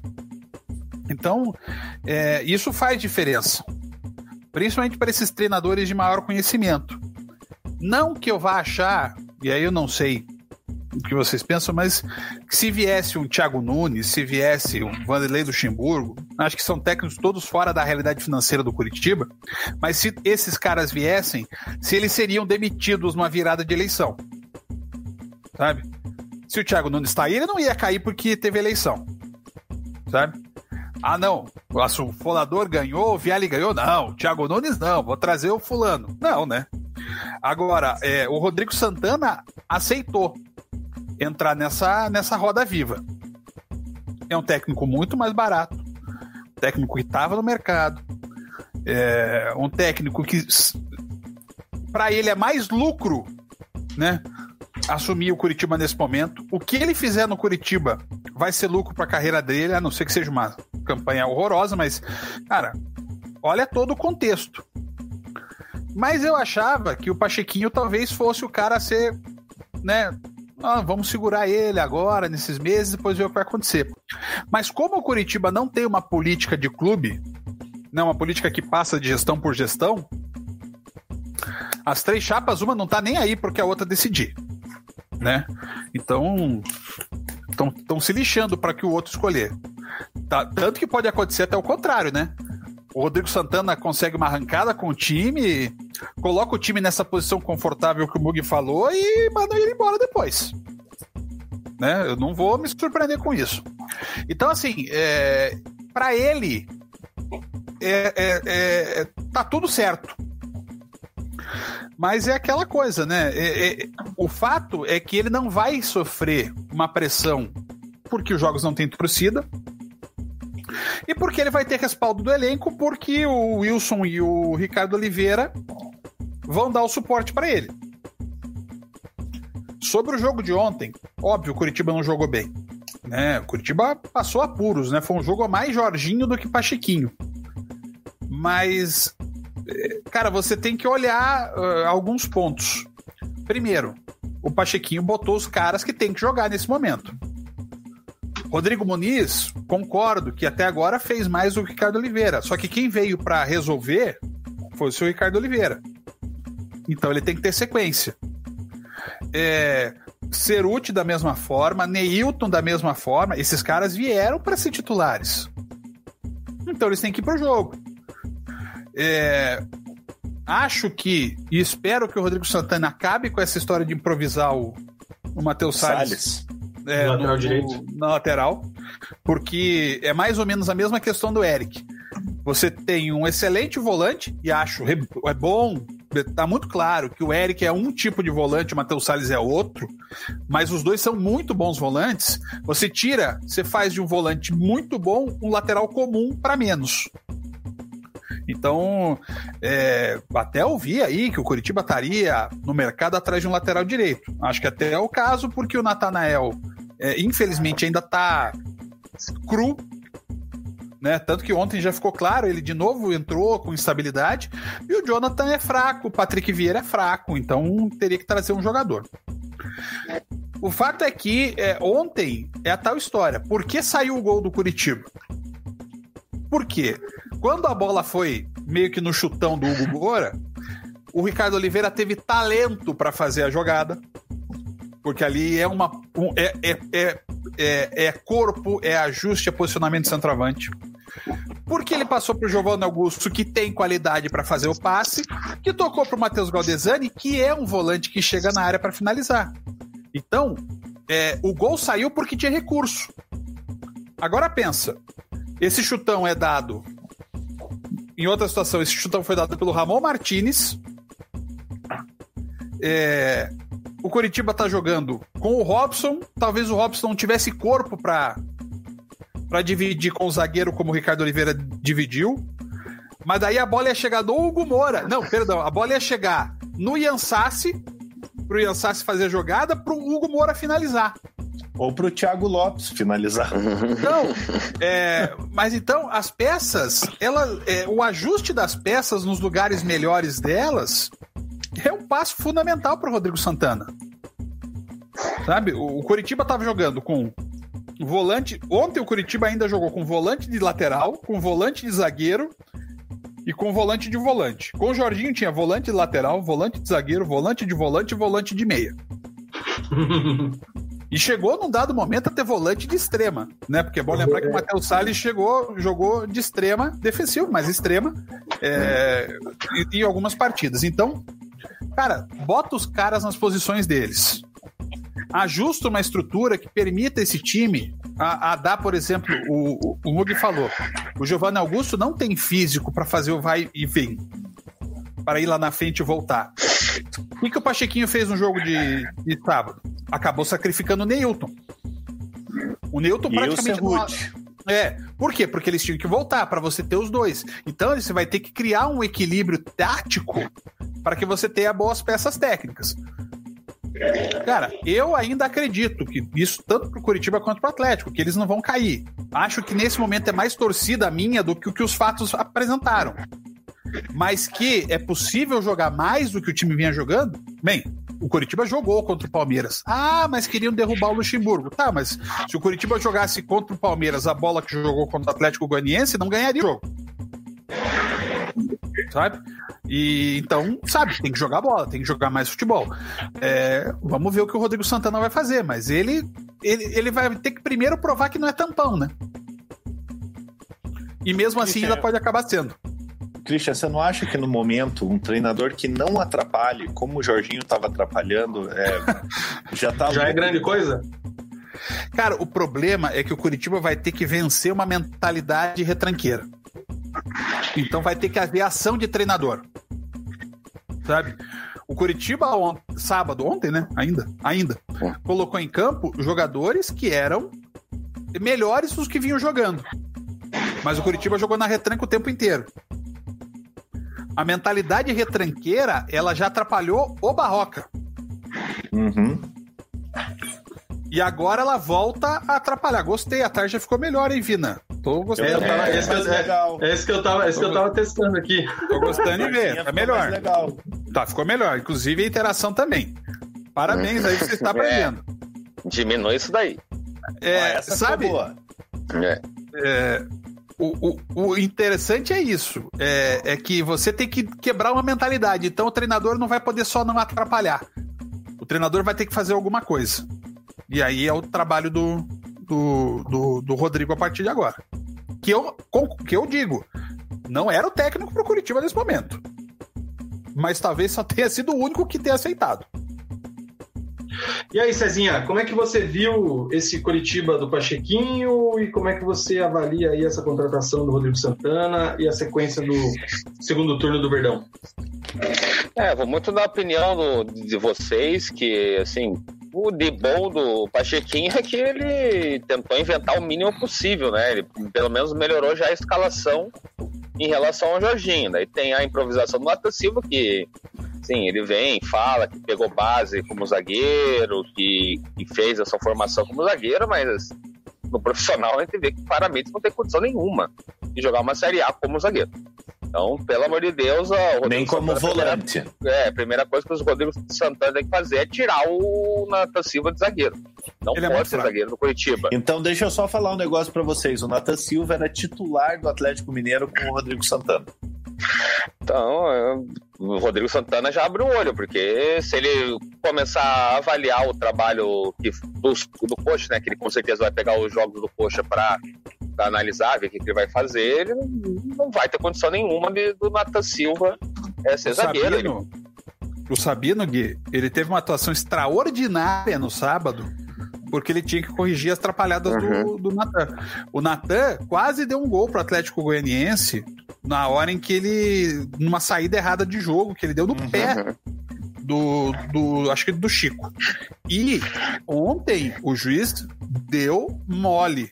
Porque o Natan poderia ter sido expulso. Sim. É, os Natans deram mole, né? Porque tanto o uhum. Natan Silva poderia ter. O Fogaço quase fez como... pênalti, né? Pois é, como o Natan Fogaço quase fez um pênalti no último lance do jogo. Então, é, então, o Pachequinho, o que eu vi de bom nesse jogo foi realmente só melhorar a escalação em relação ao Jorginho, porque de resto o Curitiba foi o Curitiba estava sendo com o Jorginho, o Curitiba estava sendo nos jogos em casa, sendo dominado pelo adversário, sendo um adversário muito superior ou sendo um adversário que briga contra o Curitiba contra o rebaixamento. Teve mais sorte que juízo, né? O cara teve os méritos do gol, o Cristiano explicou muito bem o lance, mérito do, da, do, do, pivô do Ricardo Oliveira, que é para isso que ele veio. É, a boa fase que o Giovanni Augusto está também, tecnicamente, e acha que ele passa para o Galdesani, e o Galdesani sendo o segundo volante que a gente imagina que ele tem que ser do Curitiba também. Então, isso foi um mérito e ele acabou escalando esses jogadores, então já, ele tem pelo menos um dedinho ali nesse gol. Mas o jogo do Curitiba não perdeu pela incompetência do, do, adversário, né? Porque o adversário criou e o adversário ficou em cima do Curitiba o jogo inteiro. E não. E daí o Curitiba ganhou, mas assim. E muito pela grande pra... atuação do Wilson. Né? Do Wilson, é. É, isso exatamente. Teve a questão individual do Wilson que, que, que, que salvou o Curitiba, né? Mas é isso que também é chovendo molhado, né? A gente falar, né?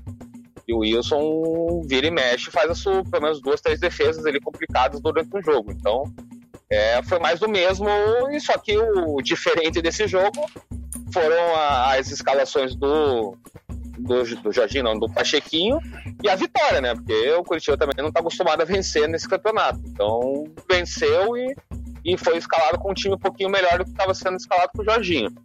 Agora, assim, da notícia, da notícia do Rodrigo Santana, a boa para mim é que eles não vão colocar o Pachiquinho, né? Porque a gente soube que foi cogitado de volta, vai, vai vamos ver o que, que dá com o Pachiquinho, já que estamos levando o não de tudo que é lado.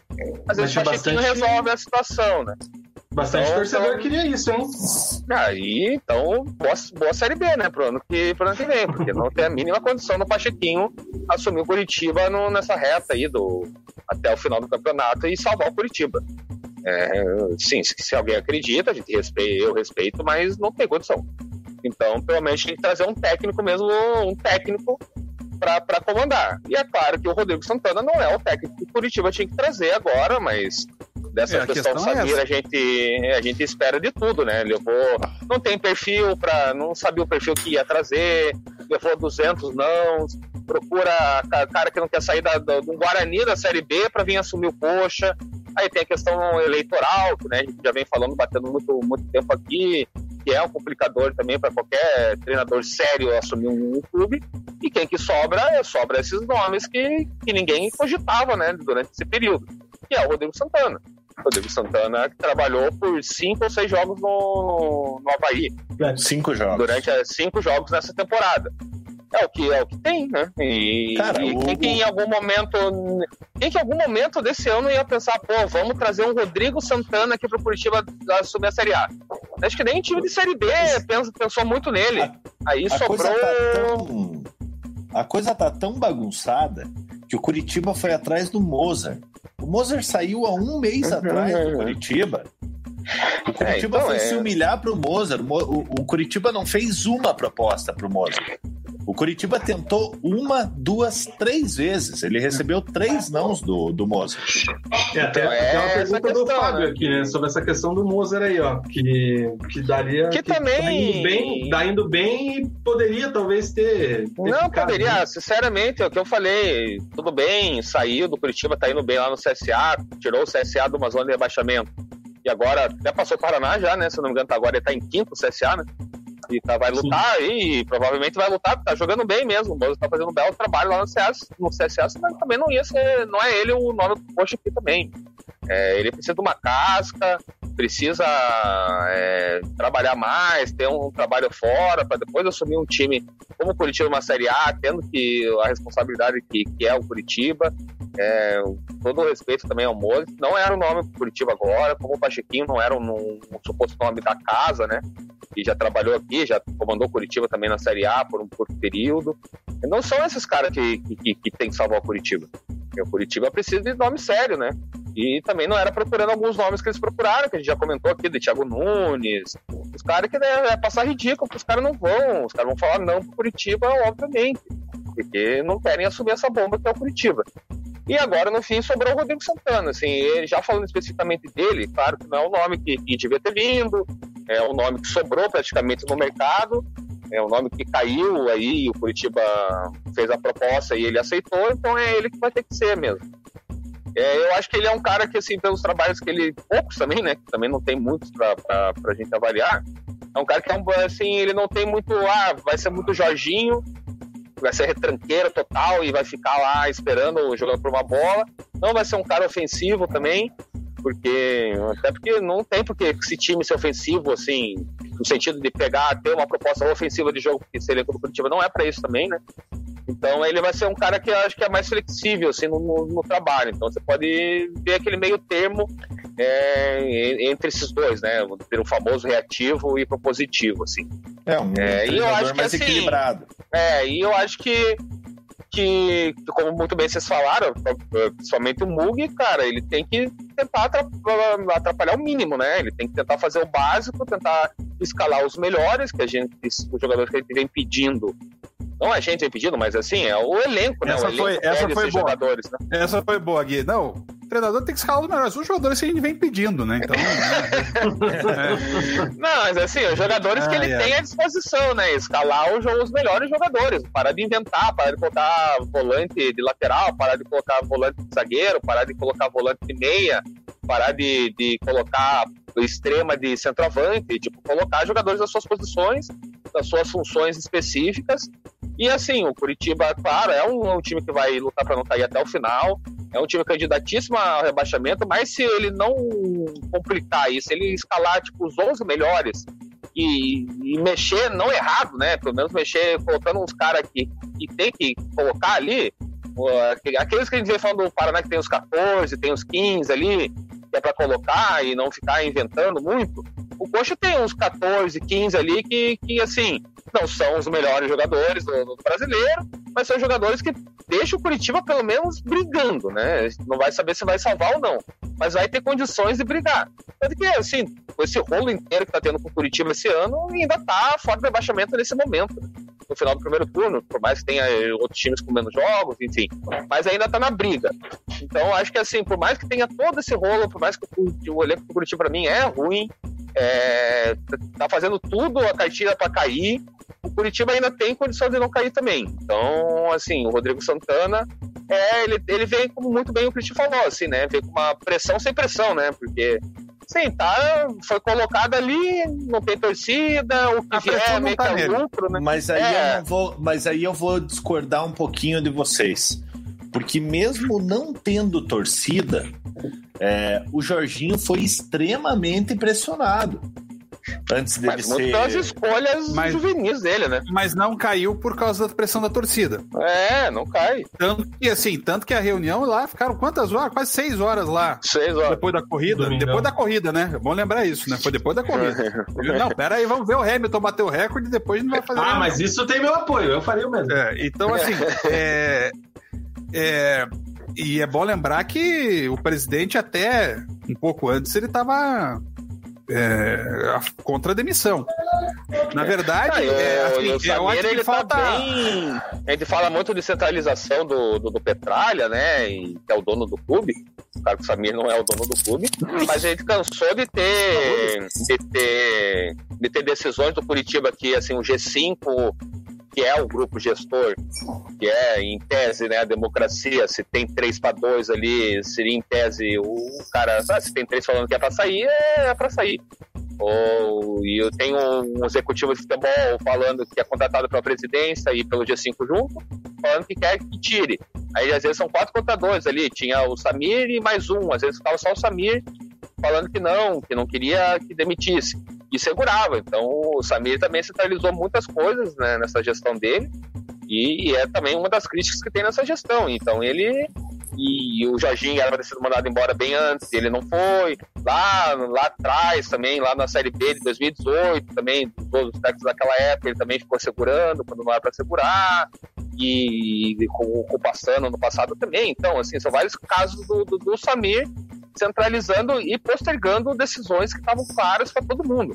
E agora, e, e, assim, e todas as decisões posteriores do Samir, a gente vê que é, é sem critério nenhum, né? Porque não tem perfil, é o que, é o que, é o que aparece, ele tá, tá aceitando e vai levando não e vai se humilhando cada vez mais e tá levando o Curitiba para essa situação toda.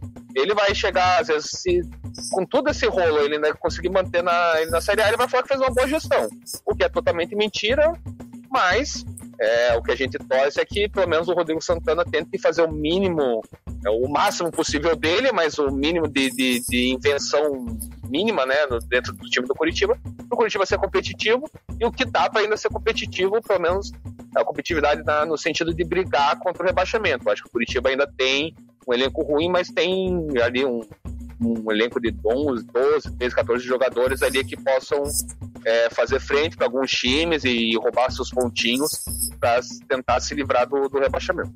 Vina, e isso que o Gleidson, isso que o Gleidson fala aí é muito interessante também, cara. A sequência do Curitiba no, no início do campeonato são jogos duríssimos. Você pega Internacional, você pega. Bahia, Corinthians e Flamengo, os quatro jogos. Pois é. Então, é, a, fez, no a, primeiro turno fez dois pontos nisso, né? Um ou dois pontos. Não, zero. Não foi zero? É, é verdade. É, porque não, ganhou só do, do Bragantino na quinta, né? Isso. Então, é. então, assim, até as eleições, no dia 12 de dezembro, você vai ter uma sequência duríssima de jogos. Então, Rodrigo Santana vai estar tá até lá? Entendeu? Cara, então, mas o cara chega já pensando que ele vai cair, é foda, hein, velho? Não, mas o Curitiba, mas é nesse Curitiba da eleição, é, não é. O Gleidson é bem pontuado mesmo, não tinha pensado já nessa falei, sequência de, já, de, de mês aí. Já falei agora há pouco e repito. O Rodrigo Santana pode fazer um baita trabalho e ser demitido. No meio do campeonato.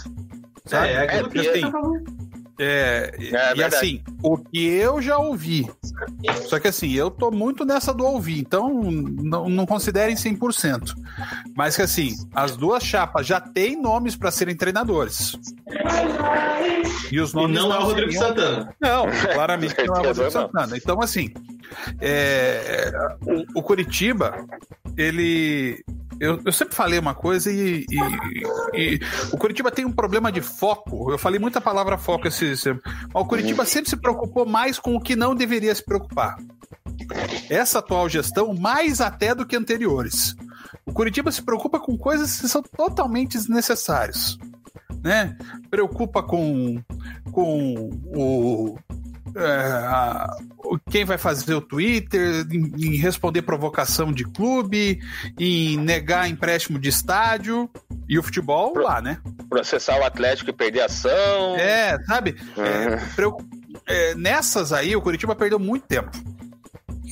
E, e o resultado vai aí. Porque a gente falou lá atrás de, de mercado do Alex Brasil e acho que se aplica um pouco também sobre o treinador do Curitiba. É o seguinte: pô, mas devia ter trazido outros jogadores, devia ter feito um mercado melhor. Será que talvez alguns jogadores que seriam melhores do que o Paraná tem hoje quiseram vir para o Paraná? Ou daqui a pouco foram soldados falando, putz, não vou. Sabe? Será que é a mesma coisa aqui no Curitiba? Será que os treinadores também pensaram, pô, por que, que eu vou para lá agora? Sabe? Essa transformação ruim para os nossos clubes de não serem mais clubes atrativos para virem. A gente precisa olhar ela com muito carinho. Sabe? Será que os jogadores não estão mais querendo vir para cá? Uhum. Será que os técnicos não estão mais querendo vir para cá? Sabe? É, eu acho que isso aí não pode ficar é, fora dessa análise. Talvez não agora, mas em um dado momento a gente tem que parar para pensar nisso. Eu prefiro é... nem pensar, que senão eu já fico triste, cara. até, até pra gente ir caminhando já pro final do nosso programa, até liberar o Christian, cara, que já passamos da meia-noite, já é segunda-feira. Cara, eu nem comi ainda, e eu ainda tenho eu que também jantar. não, eu preciso. Ah, você tá pensando na janta já faz uma hora e meia. Já. Eu quero só eu passar vou... aqui a, a tabela para vocês, e daí a gente fazer uma última pergunta aqui para ver, tá? É, a rodada teve o Botafogo empatando com o Ceará 2x2 ontem, o Corinthians venceu o Inter por 1x0, Galhardo expulso e quebrando o cartola de todo mundo, inclusive o o meu, que é sempre quebrado, mas só para né, dar uma avançada. O Coxa ganhou do Atlético Goianiense por 1x0, Fortaleza perdeu o Fluminense também por 1x0, Fluminense no G4, Flamengo foi atropelado pelo São Paulo por 4x1 no Maracanã, Sport 1x0 no Atlético, Santos 3x1 no Bahia, Goiás 1, Vasco 1, amanhã tem Palmeiras e Atlético Mineiro e também Grêmio e Red Bull Bragantino. G4 então tem o Inter líder com 35, o Flamengo com 35 e o Atlético Mineiro é o terceiro com 32 e o Fluminense, paz, meus senhores, BW, 32 também na quarta colocação. São Paulo é o quinto com 30 e o Santos fecha o G6 com 30 pontos. A gente vai lá para a ZR, daí onde são os nossos times, né? O Curitiba é o 17 com 19, o Bragantino é o 18 também com 19, o Furacão Atlético Paranaense com 16 é o vice-lanterna e o Goiás tem 12, é, o vigésimo é o Lanterninha. Abertura do próximo, do próximo turno. Na próxima rodada tem sábado Atlético Fortaleza na Baixada às 18 horas e o Coritiba recebe, é, vai até o Beira Rio enfrentar o Internacional no domingo às 16 horas. Vai passar para cá esse jogo, Cristiano? Vai comentar Vai. também? RTC? Vai. Maravilha, hein? Assim que a gente gosta. E para fechar, aí aquela perguntinha que o Cezinha deu gatilho pra gente aqui, eu quero saber de vocês o seguinte. Guilherme Moreira há pouco disse: situação do Atlético hoje é mais preocupante que a do Curitiba. Deixa, deixa a classificação lá. Deixa, Opa. deixa vir na classificação lá, por favor. Só um momentinho. É, porque eu vou aí, justamente aí em cima do que E a- você colocou a- aí. Pergunta para você é essa: a situação hoje é mais tranquila para o Curitiba escapar do que o Atlético e completo, né? Como fosse coletivo de treinador. Há possibilidade hoje, nesse intervalo de turno, a gente vislumbrar os dois times escapando do rebaixamento juntos? Bem, pela, pela segunda pergunta, eh, se precisar, eu vou até lá na novena. Para não dizer que eu vou na novena nem do Água Verde, nem da, do Perpétuo Socorro, eu escolho outra igreja para fazer a novena. Vamos no Carmo, eu, eu, vou na, eu vou na do Carmo, sempre na do Carmo. É, é, batemos um papo com o padre Reginaldo. Resol- Vamos fazer um- alguma coisa. É, tá, é, é, eu acho que hoje a gente tá mais na torcida para que os dois times não caiam. É, é a, a questão natural do Curitiba ter três pontos a mais é, pode nos dizer que a situação é, é um pouco menos preocupante. Mas as duas são muito preocupantes. Né? Talvez a do Atlético seja mais terrível nesse momento que a do Curitiba, mas também é uma situação terrível. É, O Curitiba vai ter que lidar com uma falta de perspectiva que a era Jorginho deu a todos. E o Atlético tem essa mesma falta de perspectiva. Mas aí eu olho para a tabela e, e penso o seguinte: o Vasco tem é, as mesmas chances de ser rebaixado que os nossos times. O Botafogo também, né? E se você subir um pouquinho mais a tabela, o Atlético Goianiense também. Sabe? Você acha que a Então- briga você acha que para aqui, Cristiano, no Grêmio? Cara, eu não sei. Eu acho que ainda o esporte, apesar de estar em oitavo, é, o esporte não tem recurso para ficar aí nessa parte. Eu também acho. Só que, querendo ou não, ele já tem cinco pontos a mais do que o Curitiba e tem oito a mais do que o Atlético. Então, tirar essa vantagem não é mole. É, mas assim, É. eu acho que Atlético que se o esporte fazer, fizer mais 15 pontos no retorno, ele escapa. Vai pra 39, É. acho que com 39 escapa. É, eu acho que a média vai ser menor esse ano. Mas assim, tem que olhar para esses times. Então, assim, você vai ter que jogar e vai ter que secar. É, eu acho que o Carioca vai cair esse ano. E acho o Botafogo, por incrível que pareça, com mais condição de escapar do que o Vasco. Eu acho que o Vasco entrou numa espiral com a demissão do, do Ramon. Se a gente discute a demissão do Alan, a demissão do Ramon, pelo É. amor de Deus, né? Não, essa é absurda, total. É, então, assim, é, acho que o Bragantino não vai reunir forças para sair, o que para mim é uma surpresa, que eu esperava o Bragantino mais em cima. Uhum. E o Goiás, cara, ah, o Goiás se ganhar as duas, ó, se ganhar as duas já não Uhum. vai para não sair da ZR mais. Antes saía. É, então, assim, eu, eu acho que a briga tá aberta para fugir do rebaixamento, mas é necessário o- o- o- uma arrancada necessária, perdão, uma arrancada dos nossos times, que nesse momento eu, infelizmente, não vejo como factível. Espero que os times me desmintam e torço para que isso aconteça, mas hoje eu não consigo dizer, não, Curitiba vai arrancar uma série de cinco jogos sem perder, ganhando três, empatando dois, somando 11 pontos em 15. E não vejo isso no Atlético também, sabe? Então, só que vai ser preciso. Sem uma arrancada dessa, não escapa. Você vai ter que ter uma sequência positiva de no mínimo cinco jogos, no mínimo, para fazer o segundo turno. E você, Mugi, o que, que você pensa aí com relação também a essa, afirmação, essa afirmação do Cezinha e essa visão aí de tabela? Cara, eu vejo assim, é, é, em relação à perspectiva, a expectativa que foi criada no, em relação ao time do Atlético, é, a situação do Atlético realmente é mais preocupante. Porque, porque o Atlético ele tá ali a três pontos atrás do Curitiba, o Curitiba, querendo ou não, tá, tá na frente do Atlético, então naturalmente a situação do Atlético é um pouquinho mais complicada. Mas eu vejo mais como, como pela expectativa que foi criada em cima, em cima do time do Atlético. Eu acho que o Atlético não pode mais achar que ah, escapa a hora que quer. É, o Curitiba da mesma forma. O Curitiba, a diferença do Curitiba e do Atlético é que a gente sabia que o Curitiba ia brigar pela, pelo, contra o rebaixamento desde o início do campeonato. A gente imaginava o Atlético brigando ali pelo G6 e, e, não, e não brigando pelo rebaixamento. Então, isso, de certa forma, acaba assustando um pouco mais o Atlético, que se desacostumou a viver uma situação dessa, na realidade, né?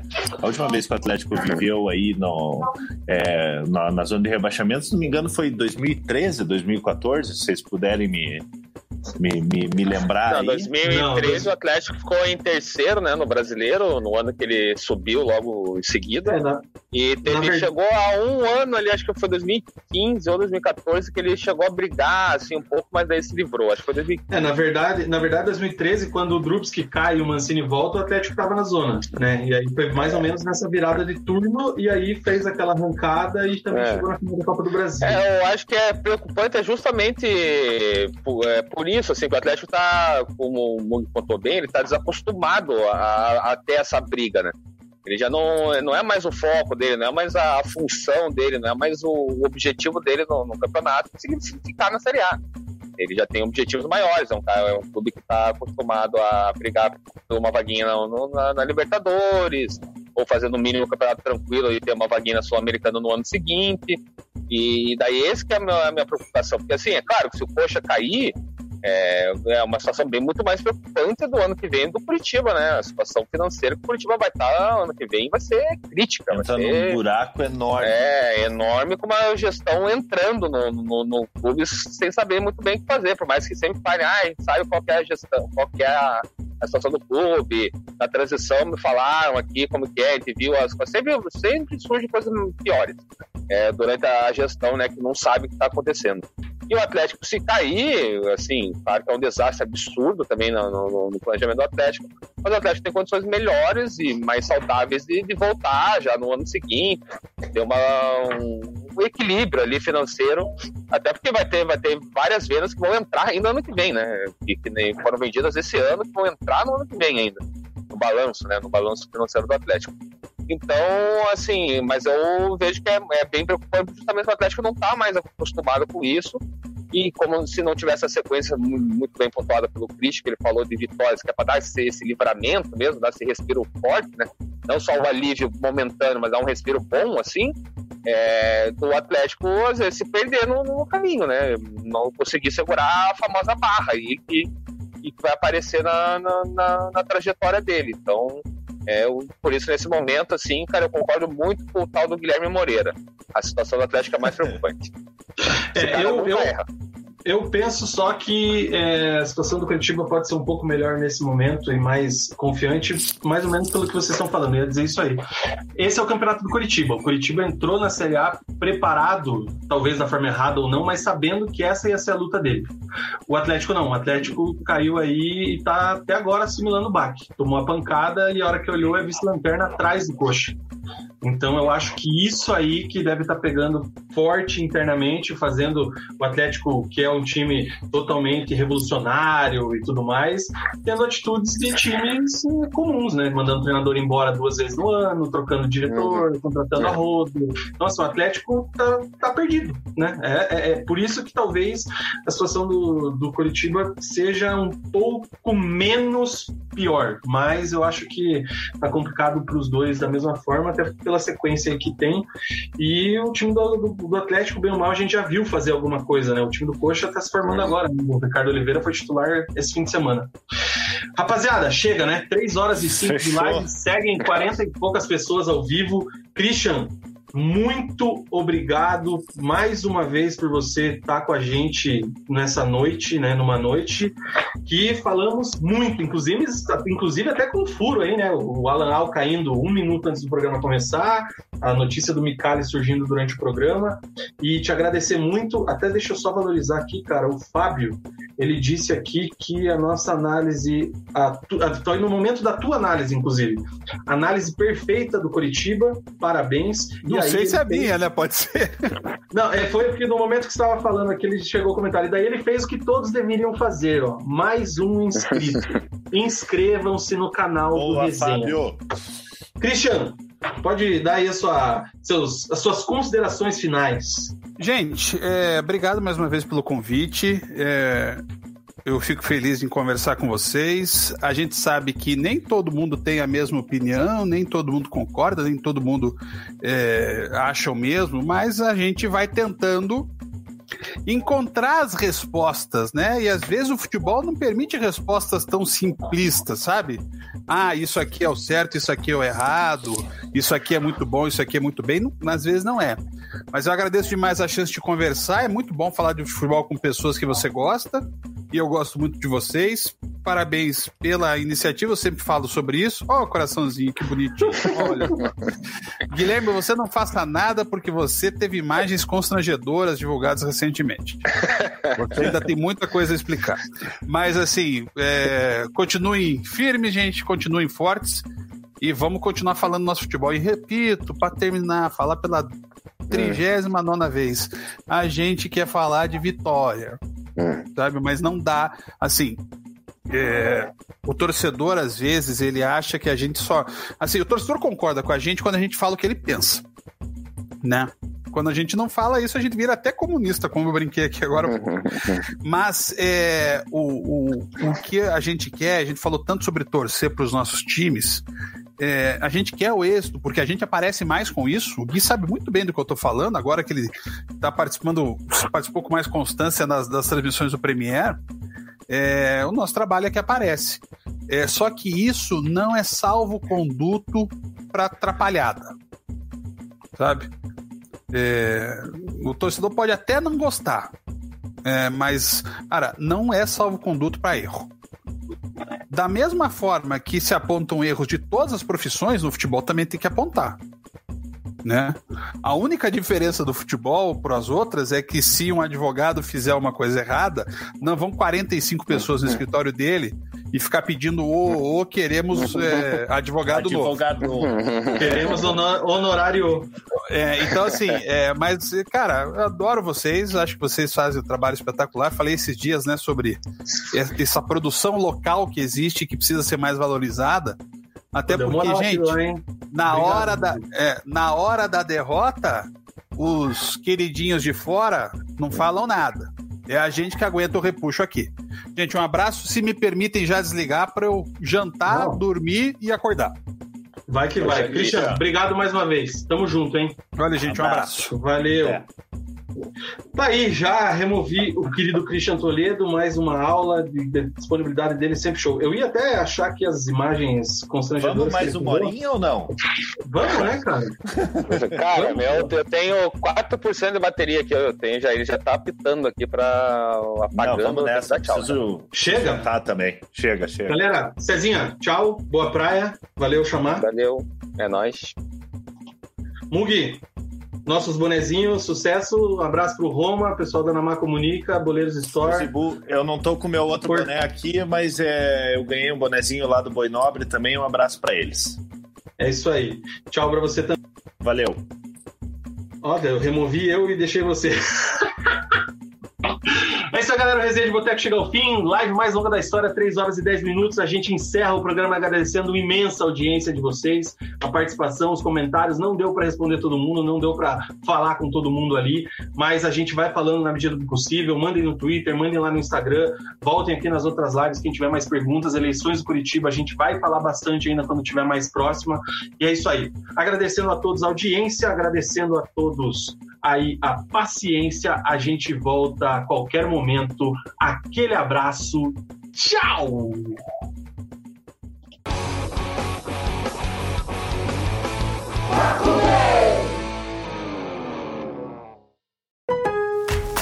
It's summer and time for parties and reunions. What's the one thing you don't want to run out of? Ice. Save at Lowe's for the 4th and get the new Bosch French door refrigerator with the advanced Quick Ice Pro system. You'll have an ice maker fast enough to keep up with your family and friends. So, whether you're filling a glass or a cooler, you'll always have plenty of freshly filtered ice with Bosch. Shop Lowe's for the values you want on appliances today and every day. U.S. only. It's summer and time for parties and reunions. What's the one thing you don't want to run out of? Ice. Save at Lowe's for the 4th and get the new Bosch French door refrigerator with the advanced Quick Ice Pro system. You'll have an ice maker fast enough to keep up with your family and friends. So, whether you're filling a glass or a cooler, you'll always have plenty of freshly filtered ice with Bosch. Shop Lowe's for the values you want on appliances today and every day. U.S. only.